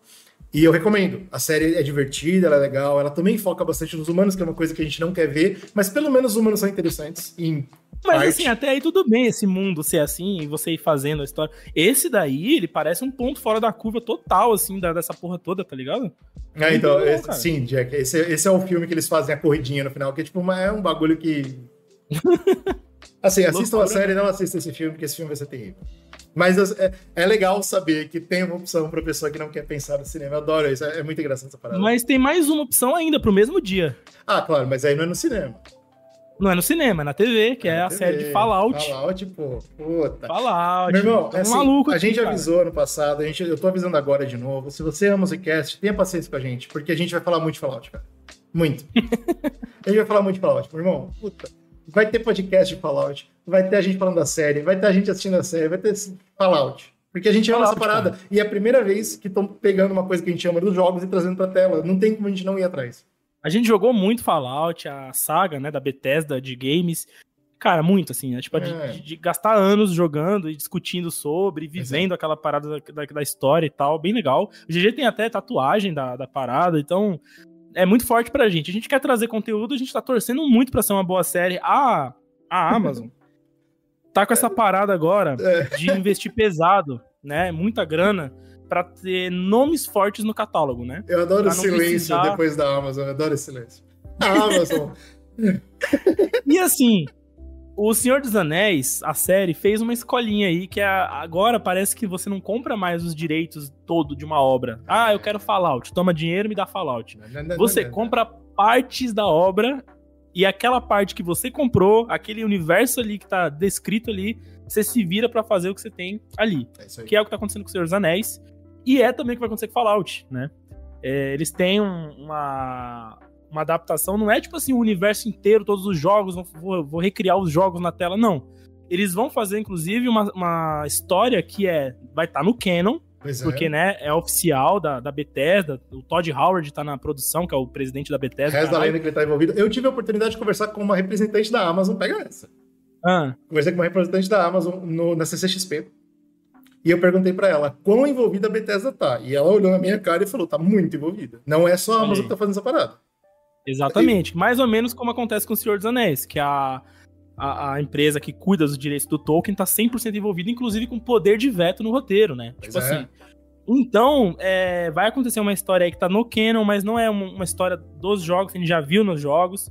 Para mim, particularmente, beleza, não ligo para isso. Eu acho que se for uma boa série, vai agregar no universo. Exato, exatamente. Não quero ver de novo aquela história. Mas quem tá no projeto, olha só que interessante. Jonathan Nolan, o Nolinha, né? O, o mais novo, o irmão mais novo. E a sua esposa Lisa Joy, que fizeram Westworld. No meu argumento, né? inclusive, é o melhor roteirista entre os irmãos, hein? É o que eu Isso acho. daí tem discussão. Mas e esse assim, casal, é uma, esses dois são muito bons, cara. A Lisa Joy e o Jonathan, os dois sabem escrever, cara. Eles, eles são bons. Pois é, sabe? pois é. É verdade que algumas cara... histórias escorregam na mão deles, é verdade que de vez em quando eles é. erram. O Westworld deu errado, acontece, mas o Westworld começou muito bem. Então, cara, pô... eu sabia, eu sempre comentei isso, eu sabia, quando a gente gravou o cast de Westworld, eu falei, eles gostam de Fallout, certeza. É. Porque aquela, aquelas referências que, para quem não conhece Fallout, você tem um, os synths, né, que são robôs, né, que, que agem parecido com Westworld, aquela parada de programação, de às vezes não saber que é robô e etc e tal. E tem muita referência visual, é. cara, é. a, ao Synths e ao Instituto, que é, vamos dizer assim, a facção que produz os Synths na, na história do jogo. E aí, do nada, tá os caras lá fazendo Fallout. Eu sabia que eles gostavam dessa É legal porra. lembrar que o Instituto é do Fallout 4, o último jogo na, na franquia. A gente vai falar de 76. E esse é, pros fãs, um dos mais fracos. E é o principal Uh, é a principal influência para eles fazerem a série. Então, assim, tem Exato. muito perigo, tá? Existe um campo é, minado que é. eles têm que cruzar aí. Eu, por exemplo, particularmente amo Fallout 4, não, não tenho essa crítica de ser fraco o jogo, não sei o quê. É o que mais vendeu da franquia também, né? claro. né? Apesar de ter. Aí talvez a expectativa da galera tenha ficado muito alta, enfim. Mas eu, eu, eu tô ansioso, cara. Tô ansioso, é. é o que o GG falou. A gente vai fazer alguns conteúdos aí sobre Fallout, falar um pouco da lore, da história. Sinto muito. E vem aí. Vem aí. já, já aviso. Não quer saber? Sinto muito. Ah, vamos lá. tem, tem, um filme pequeno que eu coloquei aqui na lista, que é. Ah, ah não, desculpa. É um filme péssimo que eu coloquei na lista que eu tinha esquecido da existência. Rebel Moon. Irmão, o primeiro é uma merda. Talvez eu ouvi o segundo de fundo, tá ligado? Na segunda tela. Só pra ouvir o Anthony Hawkins falar lá. Só um pouquinho, assim. Falar, ah, legal. Obrigado, tchau. E ainda botei. Eu, eu escolhi com, com, o dedo ver essa, essa, essa, esse pôster que o pôster é feio, a, a moça tá com uma cara chateada, tipo, é, é assim que eu me sinto com o filme, não assisto essa jossa, mas sai dia 19, tá dentro de abril, de vez em quando você está com vontade de sofrer essa merda aí, mas foda-se, vamos lá. Rivais, em inglês Challengers. Por que, ah, que eu vi esse filme? Esse filme ele tem potencial de ser um filme legal, um drama, tipo, bom, mas também tem potencial de ser só mais um filme de esporte, dane-se. Mas foi mais um filme que é. A, a gente fala de cultura pop, né? No geral. E eu lembro que quando saiu o trailer, o trailer mostra a história dessa tenista que se envolve com outros dois tenistas. E eles fazem um trisal, e se eu não me engano, eles são irmãos. Olha. É isso. E a parada. Na verdade, na, na é. verdade tem uma parada de um. Do, do, de seu ex, não é? Tem uma parada assim? De seu ex dela. Pelo que eu vi no. Eu não sei. Eu não, eu não vi o filme ainda, vou ver em 26 de abril, então. meu ponto é que quando saiu o trailer, todo mundo ficou falando um montão, porque o Tom Holland, que é o namorado da Zendaya, que é a atriz principal dessa parada, a gente tá vendo a boquinha dela aí, uh, tinha acabado de fazer uma série onde ele tem uma relação homossexual, e a galera, uh, será que a Zendaya ficou com, com inveja ou ciúme, qualquer que seja? E aí a Zendaya solta um trailer onde ela pega dois caras ao mesmo tempo, então... Ah! que é uma puta de uma palhaçada, a internet é um lugar terrível, a gente já sabe disso. Mas assim. Que papinho, cara, que papinho besta é, é um filme, galera. É um filme que não teria nenhum brilho, não apareceria para as pessoas, porque é um filme tipo relativamente pequeno. Mas em função dessa palhaçada, se tornou um título. E aí começou a aparecer, inclusive, nos canais grandes de trailer, que só faz trailer de blockbuster. Puf, apareceu lá. E aí eu fiquei curioso, eu falei, mano, se o filme for bom, se ele for um indie, indie, entre aspas, se for um filme pequeno, que usa esse espaço para contar uma história legal, boa, tipo, de repente, sobre a posição da mulher no esporte, alguma coisa legal mesmo, alguma coisa que a gente quer ouvir, muita gente vai ver, vai ver só por causa do meme. Isso é bom pra caramba, então eu fiquei muito feliz, cara. Tipo, eu espero muito desse filme, e se ele for uma merda, eu vou ficar muito decepcionado. Porque ele tem aquela parada do interesse pop na mão, e isso é uma coisa que é rara tá ligado? De verdade. Pra um filme que não é, de fato, né, que tem esse nada, apelo é. na história. Esse é um filme do, do Luca Guadagnino, né, acho que é assim que fala o nome dele, Guadagnino, sei lá. Ele é diretor do Call Me By Your Name, né? Aquele, ah, putz, por isso que eu famoso cara. com o, Cha, o Chalamet e o, e o Armie Hammer canibal, né? E e é isso, vamos ver. É, faz tempo que ele não lança um filme também. É uma comédia dramática, né? Vamos ver o que, que vai ser. Também tô, tô, interessado em ver aí. Eu espero, eu espero muito que seja um bom filme e muita gente assista. É isso. Fazer o quê? Sabe Agora que... a gente vai entrar em maio, é isso? Sabe qual vai ser um filme ruim? inclusive, inclusive, eu vou trazer aqui um fim de semana incrível pra vocês. Vamos lá. 23 de maio, final de maio. Planeta dos Macacos novo sai. Planeta dos Macacos. Tem um, sobre, tem, um, tem um subtítulo que eu não coloquei. O Reinado. Puta, nossa, é a mesma coisa de não ter subtítulo. Né? Tá bom. Ah, o Planeta dos Macacos. É, é uma dos macacos. É uma discussão antiga que a gente tem no Exocast. Eu sou um cara que absolutamente não entende porque essa franquia ainda existe. Eu não sei, eu não. Eu assisto e eu fico. Por que que vocês estão vendo isso? E, e, e do, dentro do Zcast a gente tem o Brunão, que infelizmente não tá aqui com a gente, mas o Brunão é um cara que gosta muito. Ele é um cara que chorou com a história do César. Quem não lembra do César é o macaco principal do Planeta dos Macacos. É o cara que gera a revolução e começa a Sociedade dos Macacos. Nesse filme, o César já nem tá mais online, já morreu. Então, é Sim. o tipo de coisa que para mim é muito louca. Tipo, quem, quem é o público? Você é o público, Zou? Alguém no chat é o público de Planeta Cara, dos Macacos? Eu preciso saber. Eu vou. Eu, eu, gosto, eu gosto da franquia. Vou dizer o seguinte: esse eu tô com medo, tá? Esse eu, eu acho que eu tô mais no teu barco, assim, eu tô um pouco com medo, mas esse filme, ele, o Matt Reeves, que é o diretor da trilogia, ele saiu, né? Quando termina a trilogia, ele falou: opa, chegou de, de macaco, macaco não mata macaco, acabou. Eu vou fazer Batman e outras paradas. Inclusive, ele tá envolvidão com o Batman agora, né? Do, do Petson, Bat Petson, e, e é isso aí. E quando ele termina a, a, trilogia, que tem a famosa cena da avalanche, a natureza revidando o homem, aquela coisa toda, Meu eu amigo. gostei. Eu, eu gosto da trilogia. Eu, eu me divirto com aquele filme, tá ligado? Eu gosto. E aí ele já chegou com a ideia na Warner e falou: Ó, oh, tenho ideia para mais filmes, toma aqui. Só que na época. Que ele, ele não... bomba, né? Olha que muita ele ideia, não... vou embora. Você tem que lembrar, né? Você tem que lembrar uma parada importante. Esse filme ele é uma grande prequel, né? Essa saga. Sim. Porque o Planeta dos Macacos, o original lá dos anos bolinha, 80, 70, 60, sei lá quando foi que saiu o primeiro. Ainda é canônico, é... né?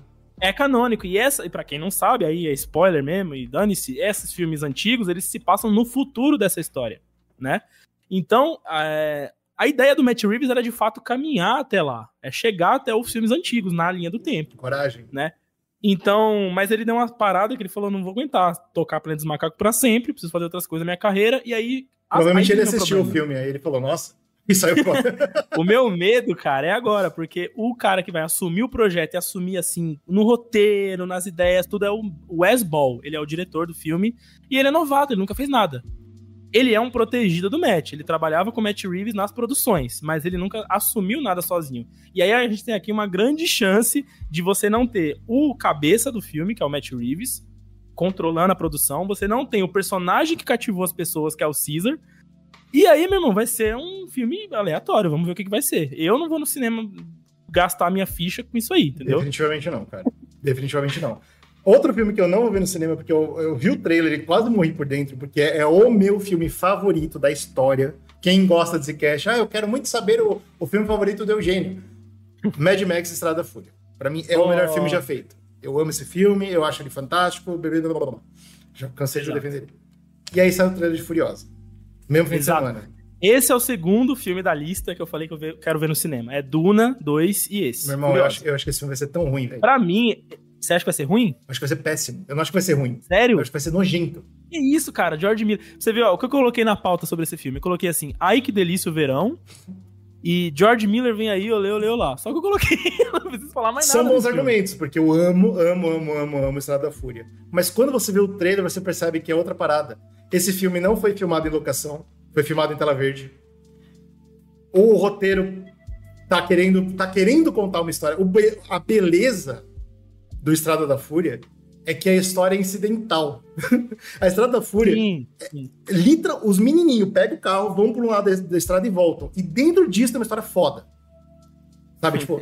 e, e, aqui não, cara. Aqui a gente tem uma história que foi feita, na minha cabeça, repito, lá do começo do podcast, e há, total. Tipo, seria interessante se tivesse uma continuação, e esse personagem fez muito sucesso, vamos contar a história dele. Cara, assim, sabe, ó, outro... Meu segundo filme favorito da história. sabe? Pacific Rim. Pacific Rim eu acho que é absolutamente brilhante, é um filmaço, eu acho que é o Guilherme Del Toro no seu melhor. Pacific Rim 2 é o que é. Assista. É problemático, é problemático. Assista, vocês vão entender o que eu tô falando. Ó, pra mim é a mesma man... Jack mandou no chat aí, cadê o optimismo, GG? Que isso, cara? Morreu no trailer, morreu no trailer. Eu, tava, eu estava na CCXP, eu estava lá, eu estava trabalhando lá. Eu vi. Você você viu e falou, show de merda. E meu assim, irmão, eu vi a tela verde, eu fiquei eu tipo, entendo não isso. é possível. Eu fiquei muito mal. A gente até pode botar na, na conta do George Miller que isso não aconteceu é, isso não pode acontecer pela primeira vez apenas, né? Porque isso aconteceu na trilogia antiga do Mad Max, onde você tem o primeiro e o segundo filme que eles vão tendo mais casuais do universo, da situação, da discussão, e aí vai pro terceiro, onde ele quer falar um pouco mais, colocar um pouco mais de enredo, de elaborar, e fica aquela farofa da Tina Turner pois é, circo. Pois é, eu, é isso E de fato vendo. cai. E pode ser que aconteça isso com essa nova leva de Mad Max, né? Porque, de fato, o primeiro filme, Estrada da Fúria, ele é só sobre aquilo ali, você não tem uma história. Então, é, é, é, é uma... ele tem uma beleza única, cara, que esse filme não tá capturando, esse filme quer contar uma história, não faça isso. Mas, tem, é, mas, ao mesmo tempo, a decisão de fazer o filme Furiosa, que é um prequel do filme de 2015, né? É, é meio natural, cara, porque, tipo assim... Sim, sim daquela história que a gente viu, daquele filme, né? Que foi uma grande. Cara, aquilo ali é um, uma obra-prima, assim. Não tem da, explicação. Da produção cinematográfica, né? é. né? Os caras vão de um lado da estrada e voltam. Eles pegam a BR, né? Pega é a BR, vai e volta, é. e o pau cômico fosse, você fica tipo, caraca, meu irmão. Eu lembro que a gente viu esse filme no cinema, numa cabine de imprensa, a gente saiu suado, assim, pingando. Exato. Meu Deus, eu acabei de ver e tal. Mas ao mesmo tempo, esse filme ele tem um a Furiosa, que é uma personagem que chama muita atenção. Ela é, é. muito legal. A Charlize Theron ela detona, porque é o que você falou. É uma personagem que tem pouco para trabalhar de roteiro, a, a atriz, né?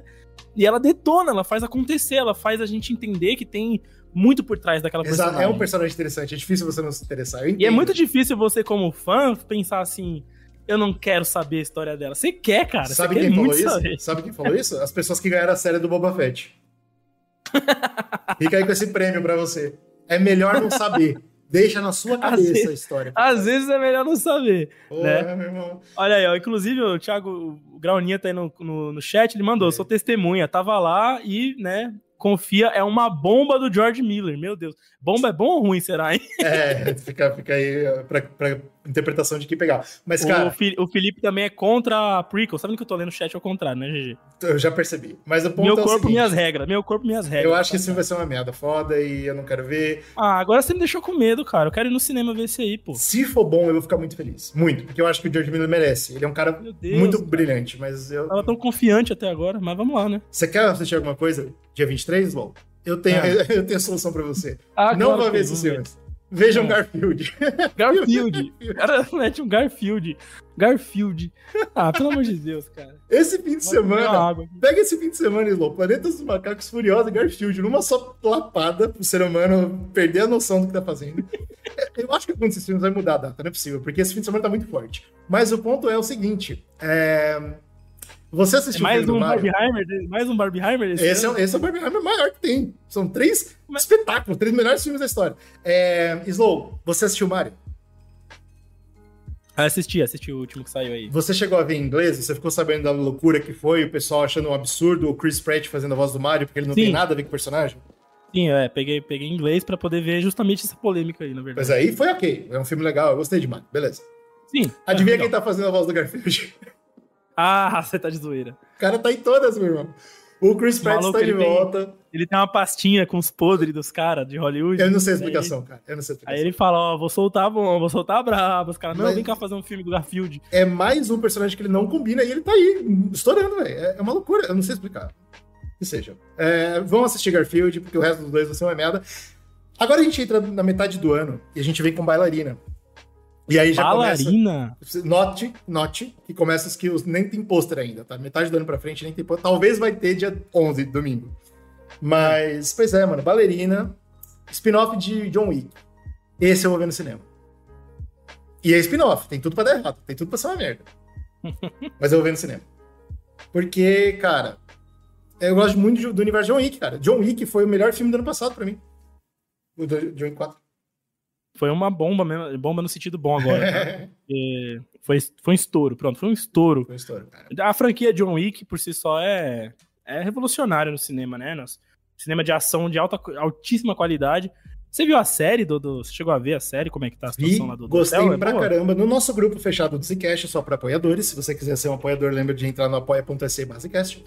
Lá, algumas pessoas falaram que não acharam muita graça. Porque, de fato, é uma série bem contida, é pequenininha e tal. Mas, assim, se você ignorar o universo geral e ver a série pelo que ela é, eu achei muito legal. A produção é boa, as poucas cenas de ação mesmo que tem, não chega aos pés de John Wick, mas, assim, elas tentam. E é legal. Tipo, é um John Wick pra TV, é um John Wick em casa, como diria o, o Jack. Então, assim, é divertidinho. E tem tudo pra esse filme ser bom, certo? Porque a produção é parecida, a galera tá vindo daquela pegada do John Wick, parece que o Keanu Reeves tá relativamente envolvido. Ana de Armas, pra mim, pô, onde ela aparece eu gosto, porque eu gosto também dela, whatever. Tem tudo pra dar certo, mas é um spin-off. Eu tô com o Felipe. John Wick sem John Wick é golpe. pois é, eu entendo, eu entendo. Eu entendo, e se for uma merda, eu vou ficar decepcionado, mas eu vou gastar meu dinheiro pra ver que é uma merda. Eu estarei lá e falo, nossa, que merda. Show de bola, faz parte.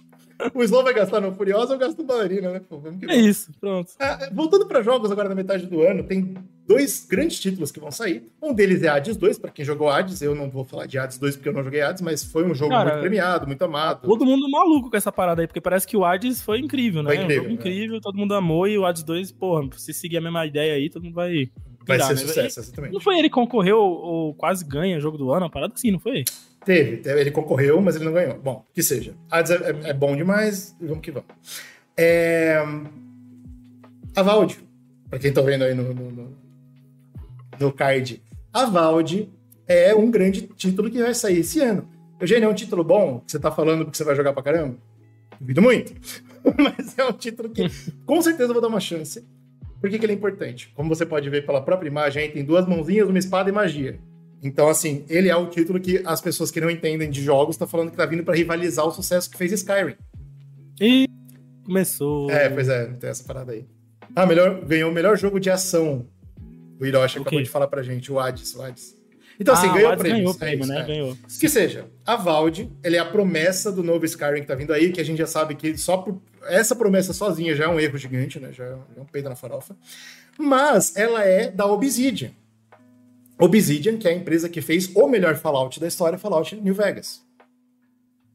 E aí a grande parada é que eles estão trazendo o universo de é, é, é, RPGs, que é o pessoal do Divinity, para essa visão a primeira pessoa. E deu muito certo com o Fallout New Vegas. Inclusive, tipo, o New Vegas é o melhor jogo e a Bethesda quase não teve mão nisso. E é curioso, tá ligado? Então, pô, talvez esses caras tenham uma história muito legal pra contar, talvez eles saibam fazer um jogo muito bom. Pelo trailer, pelo que a galera já conseguiu jogar, parece que ele é bem água com açúcar chatinho. Então vamos ver. Eu pretendo jogar porque eu gosto muito de Skyrim, eu gosto da parada, eu gosto do universo, eu vou jogar porque é Obsidian, cara. Eu, eu quero dar meu dinheiro pra eles, acontece. Olha, agora eu vou, gosto de usar, eu vou usar aquele argumento que você usou lá sobre a adaptação do, do, do Avatar. Cara, porra, a galera quer ficar jogando Skyrim, vai jogar Skyrim, meu irmão. eu concordo total. Porra, mano, ele fica, ah, vai sair o novo Skyrim, o novo jogo que é igual Skyrim. Aí É tudo uma desgrama, tudo. Vai jogar Skyrim, tem mod de Skyrim, que é tipo G- no mapa do GTA, tá ligado? Vai jogar Skyrim, mete mod lá. É, é e, isso aí. e fica à vontade. Eu tô contigo. Vamos lá. Segundo filme e último que eu acho que eu quero ver no cinema. Não, mentira, não é o último. Mas esse filme é absolutamente vou ver no cinema. E eu acho que vai ser bom. Deadpool 3. Cara, Deadpool 3, 26 de julho, né? Chega pra ser o único filme da Marvel Disney do ano? É o isso único filme mesmo? da Marvel Disney do ano, cara. Olha, pega esse peso. Tipo, não é brincadeira. Isso, isso é muito Não é. grande. Porque Não a é gente, brincadeira. a gente não tá falando de, de, de fã de filme de, de homem de capa. Não, a gente tá falando de uma parada muito maior. É uma empresa, uma empresa multimilionária que parou, que freou. É muito louco isso. A gente não tá É. acostumado a ver isso. Não mesmo. Então a galera tá chamando esse filme aí de o filme que pode salvar o MCU e não sei o quê. E esse Cara, argumento filme- vem forte, cara. Ele vem muito forte. bem forte. Esse filme, ele tem a promessa de trazer os X-Men Fox tudo lá, né? Que é, então, é, pra mim é tem... totalmente desnecessário. Não é isso. Eu, eu não tô indo no cinema pra ver isso. Pois é, é isso foi plantado na pós-créditos de Marvels, onde a personagem que é a Photon, né? Monica ela... Rambeau. É, a Mônica, ela vai pra, um, pra uma realidade alternativa, encontra o Fera lá, e você fala, opa, X-Men Fox, e aquela coisa toda. Eu acho que todo e, mundo cara, falou com o mesmo ânimo que o Slow. Opa! Opa, legal, show. Cara, o que, que eu penso? Eu acho que se esse declínio, se a, a, a, Disney aí, barra Warner, né, que a Warner vem aí com o James Gunn, então todo mundo quer meio que dar um, um respiro e é. começar de novo essa brincadeira. Se isso não se acertar, se esse bagulho de herói não melhorar e continuar em declínio, eu acho que a gente vai ver muito filme assim daqui pra frente. Esses filmes que trazem. É, pô, pega lá o Downey Jr., bota aqui num filme da, da Marvel. Ah, o Downey Jr. de outra, sei lá, linha do tempo, Paraná. Ah, meio assim, meio Homem-Aranha, você volta pra casa, né? Você que chegou a ver, né? O, o Josh Brolin falou que tem chance do Thanos voltar, né? Você fala, puta, então, que merda, é isso. né, cara? Eu acho que se os filmes da, de herói não se engatarem de novo, vai cair nisso um monte de até morrer, né? filme assim. Até ninguém mais assistir. E aí, cara, assim, é, eu, eu acho legal o, a franquia Deadpool com o Ryan Reynolds. Tem aquela.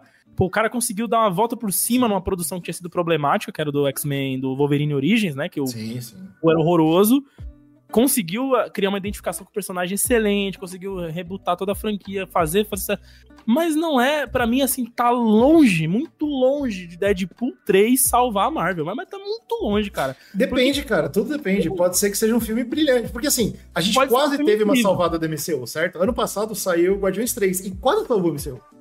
As mas esse é o tipo, ponto. Opa. Guardiões 3 foi bom porque foi uma coisa meio isolada. E é. Deadpool 3, para mim, é isso também. Porque eu não tô vendo nada avançar no MCU com Deadpool 3. Eu não, é, eles estão não... lançar a história, essa é a dificuldade. Isso eu é não consigo ver. Tipo assim, pode ser um filme muito divertido, muito legal. Pô, Deadpool 3 é memorável, marcou o ano, tá show. Que nem Guardiões. Ano que vem.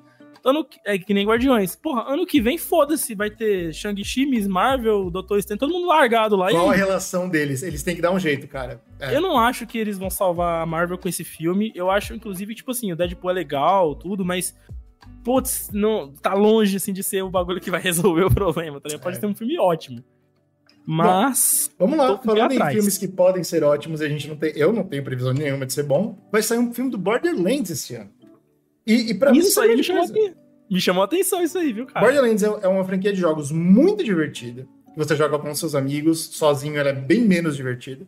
E tem uma segunda questão. É uma franquia que começou estourando Primeiro jogo muito bom, segundo jogo muito bom, terceiro ruim, quarto ruim, aí foi caindo. então, assim, é uma franquia que já cansou no jogo.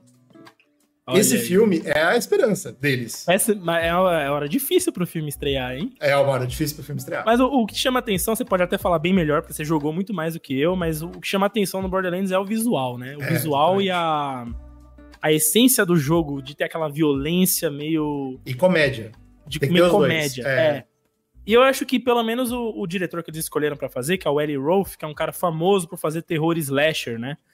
Potencial é, boa, fez, boa escolha. O, é uma boa escolha. O último que ele fez foi aquele Feriado Sangrento, que é um filme que acho que tá chegando no cinema agora no Brasil, mas ele fez um bom burburinho aí, foi gasto um pouquinho de dinheiro, lucrou um monte e tal. Então ele é um cara, tipo, inventivo com essa parada de violência. Ele, visualmente falando, ele vai fazer umas violências da hora. Eu acho que Borderlands precisa disso para funcionar, tá Sabe quem, ó, Aí a gente vai falar do mais importante, né? Que é casting. Porque o Borderlands só funciona pelos personagens. Não é por causa do universo, é por causa dos personagens.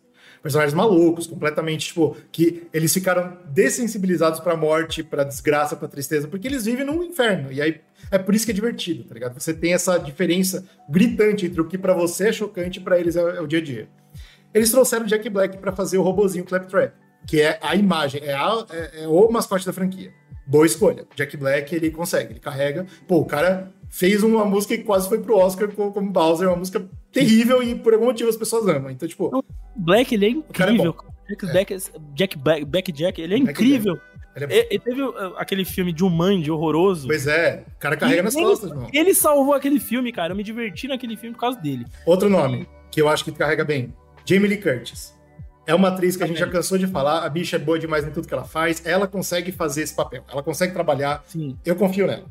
Dois nomes que eu já acho, é, não tenho certeza. Kate Blanchett, que eu não tô falando que ela é uma péssima atriz de forma nenhuma, Eu... É Tem aquela cena do Titus na série da Netflix que ele fala que ela não é boa, ela só é alta, tá ligado? eu não... acho injusto, eu acho que ela é uma ótima atriz. É, é a série da. Caralho, como é o nome daquela série? É... Kim Smith. Kim Smith, é. é. Kim Schmidt, Kim, Kim Schmidt. Schmidt. Exato. Então, é Kate Blanchett eu já não sei se ela vai encaixar muito bem no, no, universo. E aí o último nome, Kevin Hart, cara. O Kevin Hart, eu não, eu, não é que eu não gosto do cara, é que eu não gosto muito das produções que ele faz. Duplinha de Jumanji, né não? É, o Kevin Hart e, e Jack Black, sim. É, vem aí, viu, cara? Mas o Kevin aí. Hart, ele tem aquela comédia que é muito do. que só do funciona. Grito. É, grito. É. É que eu não, eu sou o maior fã do mundo, então. É, a comédia ele é sempre ele é muito baixinho e ele grita, né? Mas assim. Cara, eu, eu acho interessante a ideia. Eu gosto, é, gosto, vou. Tem minha atenção. Você quer um filme que eu vou assistir, com certeza, em agosto? Vai. Craven. Eu vou assistir Craven. Uh. Eu, vou, eu vou assistir Craven. Eu sou um maluco. Eu sou. Eu sou Ó, eu, tudo que falaram. O, o, o, o, dono da loja pirou, tá tudo de graça, porque eu vou ver Craven. Ah, meu Deus, cara. O, tudo que falaram no chat aí sobre Sony, eu vou copiar e colar aí. Que é isso? Sony, né, cara? Craven, cara. Craven. Eu vou Não, a Sony é tão fora da caixinha, é tão maluca, que no ano que o MCU e o DCU param, a Sony lança filme pra cacete. Foda-se. ah, eu tô muito louco, eu sou a Sony. Cara, vocês não estão entendendo mais nada mesmo, né, cara? Lembra daquela entrevista que a Amy Pascal, que a, a diretora lá da Sony, lá dos bagulhos dos heróis, a produtora lá, ela falando os bagulhos do. que o Venom tava no MCU, Kevin Feige, tipo, meu Deus.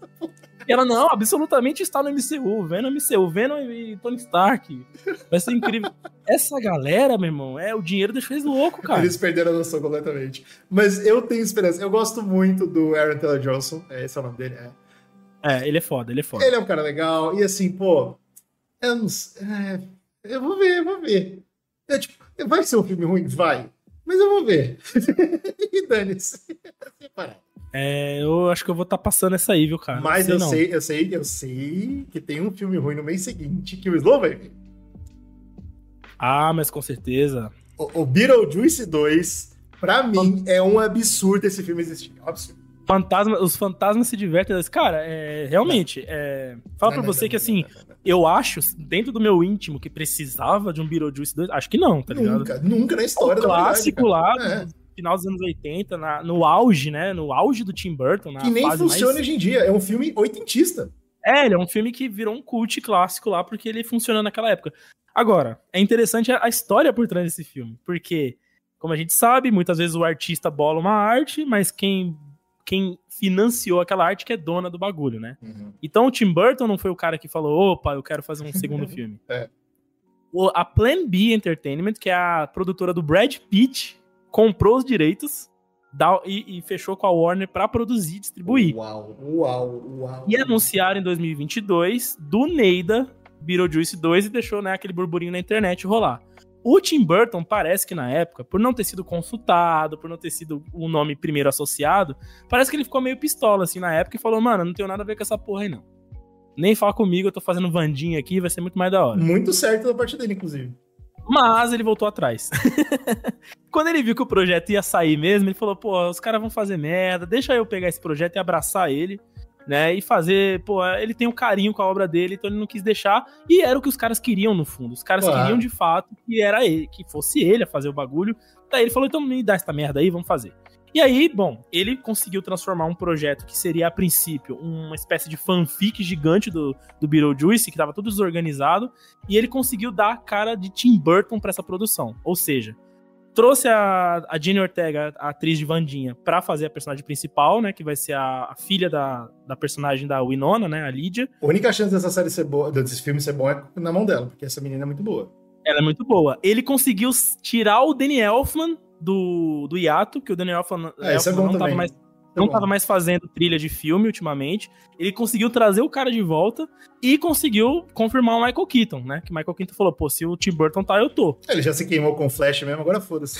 E aí, meu irmão, pô, aí os fãs ficaram malucos, porque o Tim Burton conseguiu pegar um projeto que parecia bagunça total e, e né, caça-níquel, pra transformar num projeto Tim Burton com cara, pelo menos, de projeto Tim Burton. Será Agora, que é um adeus do Tim Burton? Se fosse um adeus do Tim Burton, eu ia dar valor. Chega de cinema para mim, eu vou fazer um último grande filme, aí eu ia gostar. Sei lá, mano. Eu acho que não é o a ponto final dele, não, mano. Até porque não foi ele que puxou esse projeto, né? Então acho que ele, se for um ponto final dele, acho que é uma parada que ele vai bolar do zero, sei é, lá. É. Bom. Mas vamos ver, vamos ver. Finalmente, em outubro, tem um filme que com certeza a gente vai ver no cinema, não tenha dúvida, o mundo inteiro vai ver no cinema. Esse é um filme que vai, vai ser grande, né? Coringa 2 não tem erro. Coringa 2. Eu só digo, eu só digo uma coisa pra esse filme. You are Coringa? não, cara. É pra, mim, esse, pra mim, esse filme tá com essa vibe. You are Coringa? Eu, eu acho que muita gente vai assistir porque Coringa foi um sucesso. E é isso. Bom, Pô, obviamente o filme nasceu de um cash grab, certo? Vamos fazer mais dinheiro porque deu certo. Inclusive, o, o próprio é, Joaquim Fênix deixou claro que só ia ser um mesmo, e, né, morreu com o filme. E aí a Warner falou: não, não vai morrer. Quero mais. Eu quero mais. Aí tem uma discussão interessante, porque para mim o primeiro problema é esse. Eu quero mais é problema. É uma merda, problema. É, sim. É, e aí é, vem o, o, a reviravolta, né, do, do Todd Phillips, que é o diretor aí, que ele falou: tá, se eu vou fazer outro filme do Coringa, então eu vou fazer uma outra parada artisticamente falando. É aí vou... que mora o meu optimismo. É aí. É aí. E isso me anima. Me anima, é. assim, o filme pode ser uma merda. Ruim pra cacete. Mas pelo menos, porra, pelo menos o é artista é teve o... Ele teve o bagulho de falar, eu vou fazer uma parada que eu tá aqui no meu íntimo, eu que eu quero fazer. Assim. Eu também penso meu assim. jeito, é. for ruim, pega eu na porrada, meia hora de trocação e é nóis e acabou. É isso aí. Melhor, melhor que se ele fosse fazer um filme exatamente igual ao primeiro, só porque o primeiro funcionou muito bem, Sim. aí você ia falar, hum, ok. Não, mas pô, mas... o cara chama Lady Gaga e fala, vou meter música no filme. Pô, show, cara, que legal. Faz. Faz. vamos ver o que vai é, dar. Inclusive, esse maior acerto, vamos no lado artístico, vamos dizer assim, é também a maior o maior questionamento dos Opa, fãs, né? Porque, com certeza. pô, peraí, é, musical, como assim? Ele vai ser, e já foi declarado que ele vai ser um musical. E assim, eu tava dando uma olhada na, na, nos números de Hollywood nos últimos anos e não sei porquê, não sei se é por conta de. Não falou, né? No, nos estudos se era por conta de bilheteria ou crítica, o que que era, mas Hollywood tem fugido dessa palavra musical. Eles têm inserido músicas nos filmes, é, mas não é números musical. musicais, mas não é musical. A exemplo aí do filme que saiu não tem muito tempo da Netflix do do Andrew Garfield, que é um musical sem Puta, ser musical. Sim, Você tem um monte de filme aí de musical sem ser musical. Acho que o último grande musical, uh, depois teve ali o que ganhou, venceu, quase venceu o Oscar, La La Land, que é aquele é um musical de fato, e você teve o, o Hamilton, né? Claro que eram de fato musicais, que estouraram. Se você parar pra pensar, né, os outros filmes eles têm elementos, mas eles não são de mas fato musicais. Mas não estoura, então... não, é, não vira tipo Exatamente. Um fenômeno, então, é. esse é um pé atrás que a galera tem no sentido corporativo, tô dizendo, né? E é muito legal que ele meteu essa, cara, é muito legal. Exatamente, cara, eu achei sensacional. Pode dar errado, tá? Pode ser que o filme seja uma desgrama, mas pô, vale a pena, vale a pena fazer Parabéns. uma coisa diferente. A gente tá precisando disso. Meu dinheirinho na... ele vai ganhar. Ele estarei lá. Em Hollywood. Em Hollywood ele tá precisando disso. Isso. Sabe quem mais vai ganhar meu dinheiro, Slow? Ah, não, cara. Também em novembro? Ah, não. Mês seguinte, ainda bem. Ufa, dá tempo de receber ganhar um graninha. Venom 3. Aí, sabe o que eu escrevi na pauta? Eu escrevi lixo, kkkk, só isso. Acho absurdo. Acho absurdo. Eu não tenho o que falar dessa merda. Cara, eu... cara, é muito ruim. Venom, a franquia de Venom é muito ruim. Cara, cara, é a melhor franquia da história do cinema? Não. Não, com certeza. Caralho. Tipo, por que você acha que tem o 3, Slow?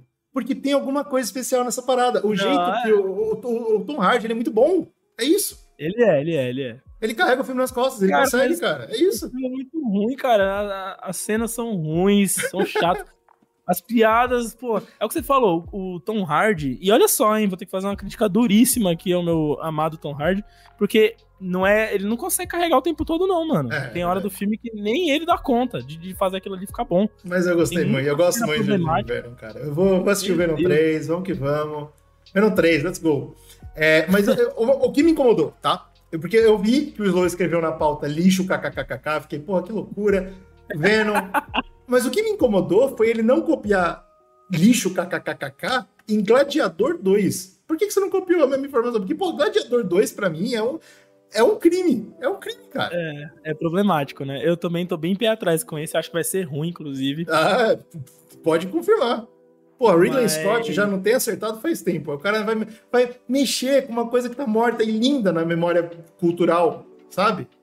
Mano, eu vou falar um bagulho pra você. Eu posso até ser muito criticado aqui agora no chat. Pode criticar, não tem problema, eu aceito. Eu revi Gladiador, acho que tem um ano e meio no máximo.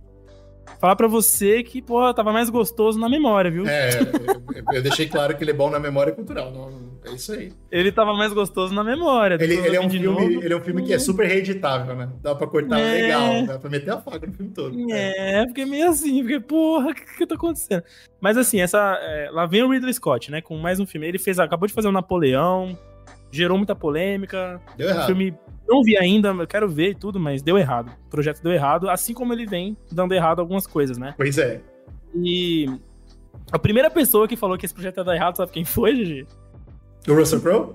O Russell Crowe. Ótimo. Ó, puta, eu não sabia e eu achei lindo. O Zeus, Eterno Zeus. Ótimo. Ele falou, ele falou Ótimo. recentemente que a única coisa que ele tem é, em relação a esse filme, tipo assim, ele, tá, ele falou: Isso aqui é um erro total. Ótimo. Mas ótimo. eu ainda sinto um, um pouquinho de inveja por, por, só por ver a, a, a produção acontecer. Porque ele lembra de como foi foda, de como foi grande aquela produção lá atrás. E foi grandioso então, mesmo. É uma nostalgia que ele sente. Agora, a, a, trilha sonora é incrível, realmente. A trilha sonora de Gladiador é, é incrível.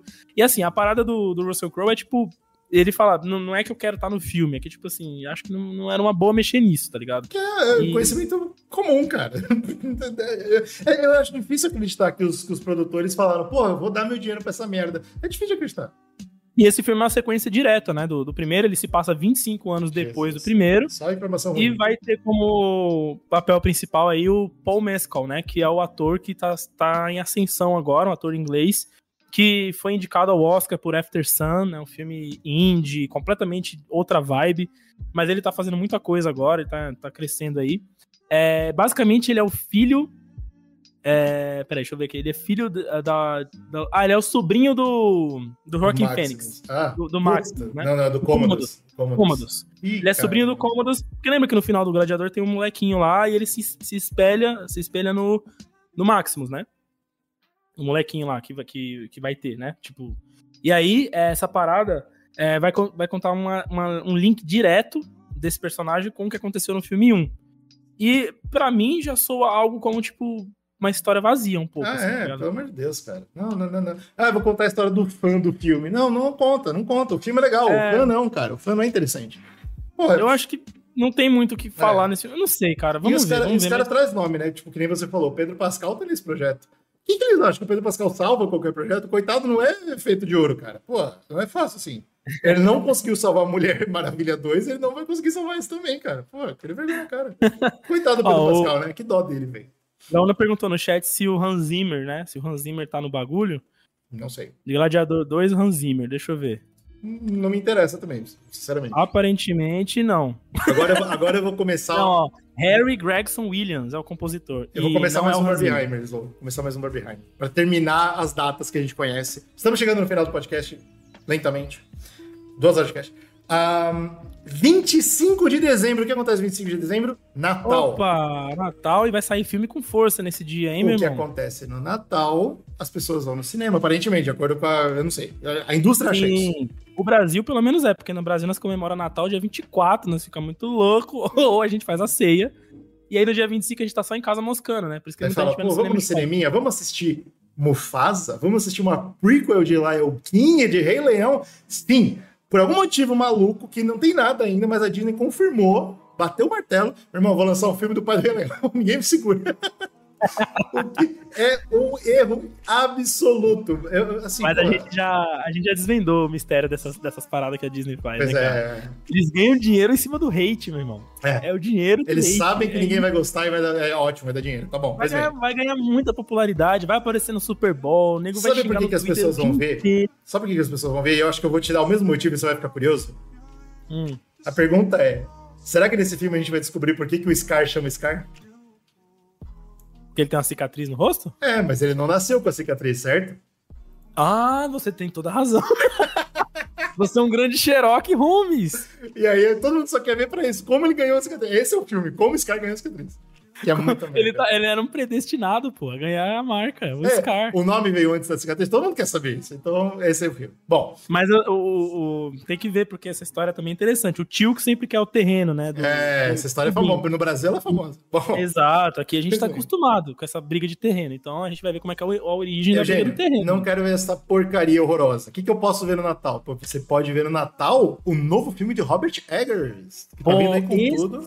filme, eu tô assim. É porque vai ser no dia 25 de dezembro, né? Mas talvez em janeirinho é. Aí eu talvez lá no cinema já não é 2024, você entendeu o que eu quis dizer? Eu entendi o que você quis dizer, sim. Mas esse filme eu queria muito ver no cinema. É, no, pô, Robert Eggers, né? O cara que fez A Bruxa, fez O Farol, aquele famoso terror gótico, né? Cara, gente... ele, ele tá numa pegada curiosa. Pra quem não sabe, o Robert Eggers prometeu que nesse ano ele vai lançar Nosferato. Sim, é Nosferato. Terror uh, uh, alemão Aquele, aquela loucura. Se você assiste Nosferatu hoje, eu, eu peço para vocês, aproveitem que vocês estão no YouTube vendo essa live, abre uma aba do lado, pesquisa uma cena de Nosferatu. O que você vai ver é uma parada que absolutamente não funciona nos dias de hoje, certo? É, é um bagulho que foi feito naquela época. Ele e é um... feito em 1922. É, puta, é, é muito velho. Não tem nem como é que conseguiram fazer cinema naquela época. Não existia nem luz, os caras fizeram essa porra desse filme. Provavelmente filmaram o Nosferatu mesmo causando. E é um bagulho assim, é, hoje em dia é tosco. Na época é, foi brilhante. É, hoje em dia é objeto é. de estudo para cinema, tudo, né? E aí, o, o, o, Robert, ele acabou de voltar, ele fez uma, uma versão de Macbeth, não foi? Não foi Macbeth, foi. Não, ele fez um filme chamado O Homem do Norte. Não, é, não é Macbeth isso? Acho que é Macbeth. Hã? Você não tá. Então, porque tem. É, é... Não, não, não. Mac... Eu não sei se ele fez o Macbeth, mas o... ele tinha feito Um Homem do Norte, que era um filme com aquele não. Skarsgård lá. Não, o... mas é, eu não tô lembrando a obra, a, a, obra de, do Shakespeare que é. Se não é Macbeth, é outro nome. Me, me ajuda. Do Robert Eggers mesmo? O Homem do Norte é uma, é uma peça do Shakespeare, cara. Você não tá entendendo. Ah, entendi agora você tá falando. Tá, é, entendi. não sabia que era baseado Como, como que é o nome do cara que mata, que mata a mãe, porra? Bom, foda-se. O ponto é o seguinte: ele acabou de lançar uma parada que é uma releitura de uma obra antiga, entendeu? Isso que eu tô dizendo. Ele tá nessa pegada. Ele tá com vontade de fazer essas paradas. E ele vai fazer uma releitura de um filme que, mano, ninguém teve coragem de mexer. Exato, mas olha só, o que, eu vou, vou dar o lado bom e o lado ruim da, dessa história. O lado bom é que, tipo assim, por tudo que saiu até agora de produção, né, de, das fontes quentes, das fotos, da produção e tal, parece que ele não vai ser só um remake. Ele não, ele não, ele não quer, quer, pegar aquele filme de 22 e fazer ele funcionar hoje. Parece que ele quer Ótimo. trazer uma identidade própria, uma parada dele. Isso é então, é bom, tipo assim, ó, isso é muito importante. Esse filme que é muito importante para mim, eu vou fazer a minha releitura. Eu não quero, tipo, adaptar ele para hoje. Isso é legal. Então, como o pessoal gosta muito dos trabalhos dele, né? A galera, tipo, pô, bota fé, então que você vai fazer um negócio legal. Por outro lado, o lado ruim da parada é que ele é um cara que, tipo, gosta de usar o terror para fazer discussões sociais, discussões ideológicas, esse tipo de coisa. Então, você sempre pega um, por exemplo, o Farol, um filme super complexo o roteiro dele, né? De, de várias Porra, questões filmaço. ali. É, só, pra... só queria continuar aqui a informação, porque eu dei metade de informação, isso é péssimo, né? Hamlet. Ah, tá, tá, tá. O Homem do Hamlet. Norte é Hamlet. Desculpa. Boa, boa, boa. É uma versão de Hamlet. É uma na, versão de Hamlet. Na Escandinávia ali. Exato. É, isso, Viking. É. Então, assim, a galera pega. Então, esse é o meu ponto. É esse filme aí, vou chegar nele. Porque o meu ponto é usar o terror para fazer esses elementos tão construtivos, tão complexos e profundos e tal. Cara é bom nisso. Agora, em Homem do Norte, não é isso. Homem do não. Norte é um filme. Putz, eu diria assim, até é um sessão da tarde de luxo. É, saca? é isso aí. É, nossa, você, você descreveu muito bem, inclusive. Parabéns. eu fui no cinema ver o Homem do Norte. Eu fui ah, no que cinema triste. Sinto muito. Sinto Sabe o que é engraçado? Eu tava chegando no cinema e trombei um cara que eu conhecia que tava saindo da sessão. E aí eu cheguei, conversei com ele e falei, ó, oh, tô indo assistir Homem do Norte. Daí ele falou, pô, acabei de sair do filme. Eu falei, que da hora, tal. Aí ele olhou pra minha cara e disse assim, é. é, é. Vai lá, meu amigo, não vou falar nada pra né, porque eu é tava chegando, aí, é todo empolgado. E assim, realmente, ele tem vários elementos, pô, elementos visuais interessantes, a construção que ele monta de a universo. atuação é muito boa. Tudo isso, mas ele é um filme que muito, muito baixo, assim, no, no, no aspecto. Ele é mais ação, ele, é. sabe, tipo, não, é aquilo que a gente esperava dele. Gente... E assim, tudo bem também ele fazer filmes que são de outra pegada, ele querer abrir mais o leque dele, tá ligado? Só que eu acho que os fãs estão criando em cima desse filme uma expectativa que pode ser quebrada aí se a gente seguir o que aconteceu com o Homem Inclusive, do Norte. Eu vou fazer só uma ligação aqui, porque eu não me toquei no primeiro momento, mas Homem do Norte, que é Hamlet, é Rei Leão. É o tio que mata o pai para roubar a terra. É a mesma coisa, velho. Exatamente. É a história mais antiga da, da, da humanidade. O tio que, safado. O, no filme do Nosferatu aí que tá vindo, a gente tem outro Skarsgård, né? É, o é. Homem do Norte foi com o irmão mais velho, que eu não vou lembrar o primeiro nome dele, que tá em Succession e tal.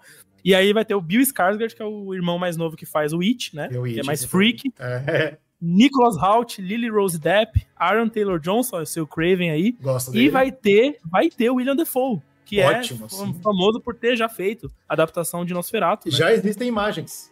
E ele tá demais, ele tá perfeito. Pô, esse, então, assim, né? É, Vamos lá. Vai ter um lado bom, um lado ruim. Eu tô empolgado e eu quero muito ver isso no cinema também. Então, pô, finalmente eu descobri que eu vou ver no, no Natal, Eugênio. Vou ver Nosferatu. Calma. Porque tem um título também que eu não sei o motivo da existência, que é Alto da Compadecida 2. Esse aí, rapaz, tá me dando insônia. Eu não sei, eu não sei o que, que passou na cabeça do pessoal. Eu, eu, eu, assim, quais são as chances desse filme ser bom? Nenhuma. Não, não sei, cara. Eu realmente não sei o que dizer. Tipo assim, pra quê? Pra que mexer nisso? Sabe o que me deixa muito chateado? Que eu, que, que, eu, que eu senti na pele mesmo? Porque, assim, Alta Compadecida, pra quem não sabe, é um filme que é, é fundamental na história minha e do Slow. A gente é, tipo, extremamente fã de Alta Compadecida, a gente cita Alta Compadecida. Pra gente, o Vicentão é um personagem, porra, além da, das páginas, além da tela, é um personagem icônico. O que me doeu foi ver o, pessoal, tá vendo? Você que tá vendo aí no card, eu coloquei o, o pessoal, os principais aí que estão montando o filme, que estão fazendo o filme. Foi ver como o Matheus Nastergai, ele tá acabado, cara. A idade acabou com o cara, velho. Eu fiquei mal, fiquei chateado de verdade, velho. Que isso, cara? Achei que você falou um bagulho da produção. Eu fiquei chateado, velho. O maluco mete que o João Grilo tá só o chassi do Grilo. Que o João é Grilo cara? tá só o Grilo, irmão. Já era o cara. Eu fiquei muito chateado, porque, tipo, pô, o cara faz parte. Pô, é, é foda, ele, tem, ele tá na minha cabeça como uma coisa importante pro meu caráter. Tá ligado? Aquela imagem, aquela, do João Grilo no filme. Alta ah, cara, porra é essa, cara? Não para com isso, cara. Eu fiquei chateado. O cara, a idade. É... O Celton Mello lá dele tá lindo. Isso que é mais injusto. Sacolé, e aí, puta, fiquei chateado, fiquei chateado, velho. É Olha, eu tô com muito medo dessa produção aí. É... eu vou assistir com todo o amor que eu tenho no meu coração, cara, porque o Alda Compadecida é uma obra, assim, que ajudou a formar a identidade cultural brasileira, assim, a é, não é. formar, né, mas a... reformulando ajudou a representar a identidade Boa. cultural brasileira. E assim, é uma obra que não tem ninguém critique. É unanimidade. Eu acho que não tem nenhum filme no Brasil que é uma unanimidade tão grande quanto esse. Agora, para que mexer nisso, né? É. O, o filme, ele também é uma continuação direta, que se passa 25 anos depois do filme. O é Gladiador 2 total, né? É Gladiador 2. O filme não deixa ponta solta com nada, questionamento com nada, o arco dos personagens se fecha. Eu realmente não sei para que isso. E aí eu vi uma entrevista do Celton Mello, inclusive foi lá na CCXP que você tava, que ele fala que o filme é totalmente original, o roteiro, né? Então, é. eles criaram uma nova aventura, mas eles vão respeitar o universo lírico do Ariano Suassuna. E aí eu fiquei mais preocupado ainda, porque com isso, parece que eles vão tentar escrever uma história com as mãos do, do Ariano, tá ligado? E eu vou te falar uma coisa, não existe ninguém no mundo. Mano. Não existe. Você não faz isso. Você é. simplesmente não faz isso. Você não chega e fala, vou escrever a obra pelo autor. Cara, isso é um erro fodido, assim. Você vai dar, vai dar merda. Eu vou fazer uma citação coisa... aqui que é muito importante pra gente também. Ariano Suassuna foi o cara que falou que ao redor do buraco tudo é beira. Esse cara é um intelectual, cara. O cara é incrível. ele, ele, tava, ele, ele, não é um ser humano, entendeu? Não existe, não, é, não tem uma pessoa que vai escrever igual ele. No mundo, não tem. Não tem. E aí o diretor, o Guel Arraes, que inclusive é um ótimo diretor, é o cara de Lisbela o Prisioneiro, que a gente ama também. É, eu vi uma entrevista com ele, ele falando assim, e aí, como é que tá sendo fazer esse projeto? Ele falou, cara, tá sendo difícil. Ele pareceu desgastado falando isso. Tá claro. Tá sendo uma merda. Ele claro. falou, é como se eu tivesse tendo que fazer um Hamlet 2 no lugar do Shakespeare. A gente não combinou isso. Como que a, a pauta do Zcast é tão unida? Olha que bonita. É, uma, é, um, é, um, círculo perfeito, cara. A gente falou de Hamlet pra caralho no Natal, não sei porquê. Pois Mas é, é, e aí, aí pensa. É, assim, eu, tô, eu realmente não tô com expectativa, não, cara. Eu vou assistir, eu quero muito. Pô, eu quero me, me sentir na vibe de. Cinema de nacional, né, cara? De novo. Mas, cara, não, não tem por que fazer isso, sinceramente. Tô é. preocupado. Bom, tudo bem, Eugênio. Eu não fiquei feliz, cara. Vocês falaram de um filme que eu não quero ver, um filme que eu tenho medo que é Nosferatu, e um filme que eu não quero ver de novo. Eu queria muito ir no cinema e eu precisava de uma obra-prima. Eu precisava terminar o ano com chave de ouro. Fique tranquilo. Ai, Fique tranquilo que o GG está aqui para trazer para vocês provavelmente o melhor filme do ano, Sonic 3. Ei, lá vem você com o Sonic, cara. Vai fechar o Natal gloriosamente. Sonic é uma das melhores franquias da história. Eu amo essa porra. Os filmes são uma merda, eu adoro, me divirto horrores assistindo essa porcaria. E Sonic 3, primeiro que, pô, olha essa imagem que eu escolhi para vocês. Olha essa imagem da produção que eu escolhi. É só o tênis do Shadow e não existe um ser humano que não fica uau! Ou, ou existe. Mas eu sou um cara que fica uau! Que legal, cara, o Shadow, o Sonic com armas. Provavelmente ele não vai ter arma de fogo no filme. Mas, uh, não só a gente tem a continuação dessa história que não deveria ter sido continuada de forma nenhuma, e eu acho muito divertido, a gente também vai ter uma minissérie antes do filme, que vai ser uma minissérie do Knuckles que vai sair. Eu não sei onde, acho que é HBO. Não, não deve ser HBO. HBO nunca faria uma porra dessa. Alguém vai lançar uma minissérie do Knuckles. Então, meu irmão, é muito bom pra ser verdade, cara. Vamos que vamos. Pô, o Sonic 3, esse vai ser a salvação do Natal. É, quando eu falei lá no começo que o GG emporcalhou a nossa lista com essas coisas aí que eu falo. Sonic 3 é muito bom, cara. Pô, e, e, e, eles conseguiram dar um jeito de trazer de volta o, o, o, Jim Carrey, que tinha falado que não ia mais voltar pra essa bomba. Voltou também. Puta, é muito bom pra ser verdade, cara. Vambora, vamos. O Botinique. O tá, é o, tá maior vilão, o maior vilão da história da humanidade. Gosto muito, cara. Bom, pois bem. Um, para terminar o ano de lançamentos, a gente também tem de jogos. Eu preciso falar de Vampire, Vampiro Bloodlines 2. A parada Nossa, finalmente! De... Finalmente! É, o que... esquecido que esse jogo ia sair, velho. O jogo provavelmente foi mais empurrado. Não, não é o mais da história, mas assim, foi Cara... muito empurrado, cancelado, mudou de empresa, mudou de desenvolvedor, mudou, mudou de código. Foi uma desgraça. Tá Finalmente. com cheirinho, isso aí tá com cheirinho de Cyberpunk 2077. Nossa, acho que você tá tirando até alto, cara. Por quê? Qual que é a parada? É, saiu o trailer. E o trailer foi recebido com muita negatividade. As pessoas ficaram chateadas porque o trailer é muito água com açúcar, muito paradinho. Tipo, meu Deus, vocês estão há uma década fazendo o jogo e é esta merda que sai? Tipo, porra, não é possível. E aí a explicação é clara, é porque mudou muito de empresas. E aí na empresa que caiu, que chama Sala Chinesa, para quem acha que já ouviu essa parada em algum lugar, o Brunão já trouxe pra gente durante um podcast a história da Sala Chinesa. Se você não lembra o que é isso, vai procurar, whatever que seja.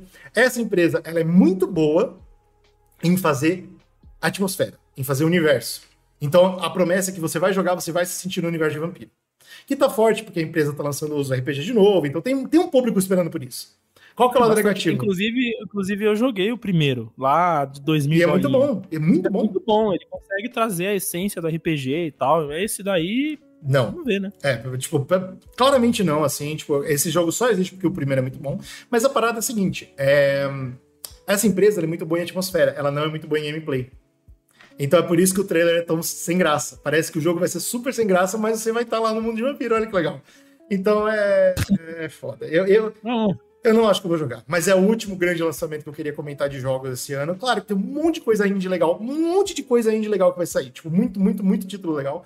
Se vocês quiserem saber mais, vocês podem acompanhar a gente na roxinha, que provavelmente eu estarei jogando, provavelmente não, é um mistério, só Deus sabe. É. Para terminar esse podcast, Slow, eu sei que ainda tem títulos que você tem interesse, mas a gente não tem data, a gente não tem nada. É, para pra gente fechar o cast aqui, então, a gente vai na pegada aqui, só trazer alguns nomes de filmes que estão anunciados para esse ano, tem pouquíssima informação, mas de alguma maneira eles trazem algo de interessante, né? Vamos lá. Queria começar pelo Polaris, que é um filme da Liane Ramsey, que é a diretora de Precisamos Falar sobre Kevin. É, é, um filme interessante porque traz o casal Joaquim Fênix e Rooney Mara para fazer mais um filme juntos. E os dois são ótimos, então não tem erro, né? O mais interessante é que não tem informação nenhuma sobre esse filme, mas é. na, no, no, Festival Internacional de, de Valência, ela foi perguntada sobre um filme que ela vai fazer do, baseado na obra do Stephen King, que ela já foi escalada para fazer, e ela só respondeu falando bem do Joaquim Fênix em relação a esse filme, Polaris. Tá bom. Ela meio que cagou pro Stephen King e falou: Não, mas vocês estão ligados no filme que eu vou fazer com o Joaquim Fênix falou mó bem dele e tal, não sei o que, e ficou no ar. Tá bom. Então, Polaris vem esse ano ainda, já tá aí. Provavelmente, quando esses filmes não tem data, não tem trailer, não tem nada, é porque são filmes de circuito de premiação, né? Exatamente. Então vão sair lá em Veneza, em Cannes, sei lá. Mas não custa ficar de olho, de vez em quando cai do caminhão. Exatamente. Então lá pro final do ano a gente vê esses festivais acontecerem, esses filmes. O outro é o Anora, que é um filme do Sean Baker, que é aquele diretor do Florida Project. Lembra? Pô, do Florida Project é bem legal, mas eu não lembro desse, desse nome. O que, que é Anora? Eu não, eu não vi nada sobre. Não, então, é, um, é uma comédia né, sobre uma, uma trabalhadora do, do serviço do mundo do sexo em Las Vegas. Uau! Né? Então, uau, é, uau, uau! ele, o que já estão se falando sobre esse filme é que ele vai ser um Florida Project, porque quem não lembra, o Florida Project é aquelas criancinhas que moram em Orlando, mas no subúrbio, e você vê um lado de Orlando que a TV não te mostra, Exatamente. a internet não fala que é, né, da, da, da, das pessoas marginalizadas ali, naquele Disney World lá, a galera vê a Disney de longe e não tem o que comer em casa e tal. E parece que ele vai fazer a mesma coisa com Las Vegas. Então. Mas com comédia? Ver. É, vamos ver. É, vamos o ver. filme, se pegar pensar. É, então, comédia, aquela comédia ácida, né? É, vamos ver, vamos ver. Tô interessado. O outro é, me chamou a atenção, que é o novo filme do Clint Eastwood. Sim, ele, tá vindo aí. Jurado número 2. Esse homem não morre, não, né? Ele não sabe. Cara, esse filme tem pouquíssima informação também, não tem data, não tem nada. A única coisa que a gente sabe é que Clint Eastwood dirigindo um filme com 93 anos de idade. É isso que a gente sabe, Nossa, cara. É incrível. Cara, né? O cara deve amar cinema, é a única explicação. Porque os últimos filmes dele não têm sido muito bons, tá? Eu sinto informar, mas. É, mas sabe quem ama cinema também? O Francis Ford Coppola. Ele ah, mesmo, Coppola não, Senior, não. Coppola pai. Ele vem aí aos 84 anos para lançar finalmente o Megalópolis. Para quem não sabe, o Coppola passou a vida inteira dele, que são mais de 50 anos de carreira. Eu já ouvi esse nome. Tentando fazer esse filme. É um projeto que ele tinha na cabeça dele, que ele foi montando e não sei o quê, mas ele nunca conseguiu aval, grana para fazer, e é um projeto que sempre foi muito caro. O que, que acontece? Aos 84 anos de idade, o Coppola resolveu encerrar a carreira dele, tirando do bolso, e eu não sei como, mas ele Falou, custou vou fazer, o filme. Vou fazer esse filme. Estão dizendo aí nos sites que o filme custou 120 foca em milhões de dólares. E aí, se ele bancou essa merda, o cara Porra! É amor ao cinema, que você falou, cara. Amor ao cinema. Amor ao cinema total. Estão dizendo agora que ele tá super endividado, cheio de problema de grana lá, com e tá correndo atrás de distribuidora para custear o lançamento do filme, né? Porque você... Ele não tem ainda, meu Deus! Não tem ainda, meu irmão. Não tem ainda. Que loucura, cara. O que ele tem, inclusive, é que saiu uma imagem, saiu um teaser lá, uma imagem, não é nem um vídeo, é uma imagem sobre o filme, mas ele garantiu, o filme tá pronto, vai sair esse ano, e basicamente que eu fui tentar ver do que, que se trata, né? Então, o resumo é que em Nova York, uma mulher tá em, ela tá dividida entre a lealdade do pai, que é um cara que tem uma visão clássica e conservadora da sociedade, uhum. e ao amante dela, amante no sentido da pessoa que ela tá apaixonada, é, que é um cara progressista que mira pro futuro. Basicamente é essa a sinopse. Então é uma divisão ideológica. Você já entendeu qual que é o BO, né? Eu ah. acho que vai ser um filme muito bom, que deveria ter sido lançado quando teve a ideia. Eu tenho a Pode sensação ser. de que esse filme vai ter uma ideia totalmente errada do que uma mulher é e deve fazer, tá ligado? Putz. Vamos ver. O, o, o aspecto, assim, legal para mim é justamente o que a gente falou de, putz, o cara vai lançar o, a arte que ele sempre sonhou é, em fazer é. e agora ele tem a grana para fazer, ele vai se endividar e dane-se porque é o sonho da vida dele e tal, é interessante. Tá agora, se o filme vai ser bom ou não, aí é outros, outros 500, né, velho? É, é Fechando a nossa listinha aqui, temos mais algumas coisinhas, ó. Maxine também sai esse ano, que é o final da trilogia X, né? Você tá acompanhando? Eu não vi nenhum, não vou porque é terror. assisti o, o X e assisti o Pearl, que são os dois primeiros que saíram juntos no mesmo ano. É o terror slasher queridinho do momento. E a única coisa que eu digo pra esse filme é me dê mais Mia Goff. Ah, então tá bom, então ótimo, ainda bem. Muito legal, muito legal. Vamos torcer pra terminar bem. Do... Pelo contrário, né? A série do Pinguim, ninguém quer saber. Como eu, pelo assim? menos, não quero saber. Não, não, não, não, não, não, mas aí é o contrário. É Mindê mais, esqueci o nome do ator principal, que é um delícia. Como é, é o nome dele, pô? Caramba! Esqueci o nome dele. O homem, o maravilhosão. É, pô, adoro esse cara, velho. Como assim? Tem, tem que ter, tem que ter ele. Jesus, cadê ele? Esqueci também o nome do cara, mano. Ah, me dê mais dele. Esse é o ponto. Colin Farrell. Colin, Colin Farrell. Farrell. Pô, me dê mais Colin Farrell, irmão. Pô, eu não tô nem ah. aí se a série for boa ou ruim. Eu adoro ele. Ele. Eu tô um pouco blé com essa mania de Hollywood de sair fazendo série de filme, de série de filme não, de personagem de filme de herói que dá certo, assim, o personagem é legal. Então Peacemaker deu certo. Dele. Peacemaker foi uma série boa. Peacemaker foi bom. Então, é verdade. Vamos, vamos, de, mas, vamos confiar mas, no optimismo. Mas eu tô, eu, tô, eu tô bem desgastado, cara. Eu, eu otimista. Lembrando que esse ano vai sair ainda a série da, da Agatha. Puta, vai sair esse ano essa porra? Ah, não. Cara, enfim, eu, eu, eu tô meio blé. Eu, eu, o Pinguim é um ótimo personagem no filme, eu gostei bastante. Demais, demais, é... demais, demais, muito bom. Mas eu tô com medo desse negócio de ficar fazendo série de tudo que é personagem que dá certo, tá ligado? Ah, esse personagem, pô, esse personagem tem uma fala da hora, faz uma série pra ele. Não, cara, deixa acontecer. Por exemplo, saiu o Echo agora. Você assistiu o Echo? É, eu adorei Echo. Gostei muito, o final é horrível, mas eu gostei muito de Echo. Não, horrível. que é, uma, é nessa pegada, que é uma parada, oh, essa personagem aqui é legal, hein, apareceu ali, vamos fazer uma série só pra ela. É uma, ela, era, ela já tava dentro de uma série, aí É. ela fez ela série pra dentro da... Esse bagulho tá me incomodando um pouco. E vai, enfim, e vai ficando cada vez mais aguado, até que não tem mais nada, né? É. É, vem aí na HBO esse ano também, né? Não tem Yes, data. Ainda bem. É, Cidade de Deus, a série também, vem aí. não sei o que esperar, não acho que vai ser uma boa ideia. Complicado. É 20 anos depois do filme, né? E o que acontece? Nos últimos anos, não sei se você tá ligado, mas viralizou esse filme no TikTok da gringa. Ah, Tem vários vídeos por aí da galera fazendo análise do filme e reagindo às cenas do filme. olha, eu vou botar Parece a mão no fogo aqui e falar que provavelmente viralizou pelos motivos mais errados. É, aquela coisa, o, o Cidade de Deus ele é um filme que, que é muito cru na violência, né? Ele, ele traz uma realidade ali da, da, da, do- da formação, né, do, das comunidades brasileiras na relação da violência e o crime. Ele desconstrói, pega lá dos anos 70, vem trazendo até os dias mais atuais e tal. E, e quando as pessoas lá fora, a Gen Z descobriu esse filme, fica agredidaça, né? Com aquelas É, cenas e pode tal. ser por Meu isso. Deus, olha como o mundo é cruel e como acontece a violência e tal. É, mas... É um filme da bombada. Não sei se tem a ver com a criação da série, tá? Tô falando só porque é uma coisa que, Ah, tem. se você pegar os algoritmos, Ah, tem. você vai ver que tem- tá rolando isso. Não ia nascer É. de novo se não tivesse na boca do povo. Exatamente. É verdade. Aí vai trazer o Buscapé, que é o personagem principal, vai ter alguns outros personagens menores que vão ganhar mais destaque. Eu vi que a HBO é, fechou com o diretor o Ali Muritiba, que é o diretor do Cangaço Novo, que tá fazendo um baita sucesso agora, é um bom Tá, diretor. Legal, legal, legal. E eu achei interessante uma frase que ele deu em entrevista que ele falou assim: "Essa série eu quero mostrar a favela, mas sob um viés que valoriza as vivências para além da violência". Sabe? Então, porque, tipo, tirar esses- É, entendeu? Então assim, de um lado ele quer tirar esse estigma da, das pessoas que moram nas comunidades serem violentas, porque, né, todo É, fala, Pô, não, não é assim, né, não é o mundo lá dentro não é tipo, não Mas é um ainda vai estar dentro de Cidade de Deus, então é estranho, né? Parece que ele quer falar outra coisa de uma obra que. É. Hum, Parece que ele tá usando um molde que fala de uma coisa pra falar de outra e E fica um é negócio meio nebuloso. Mas É. vamos ver o que vai acontecer, não sei ainda. Vem esse ano aí.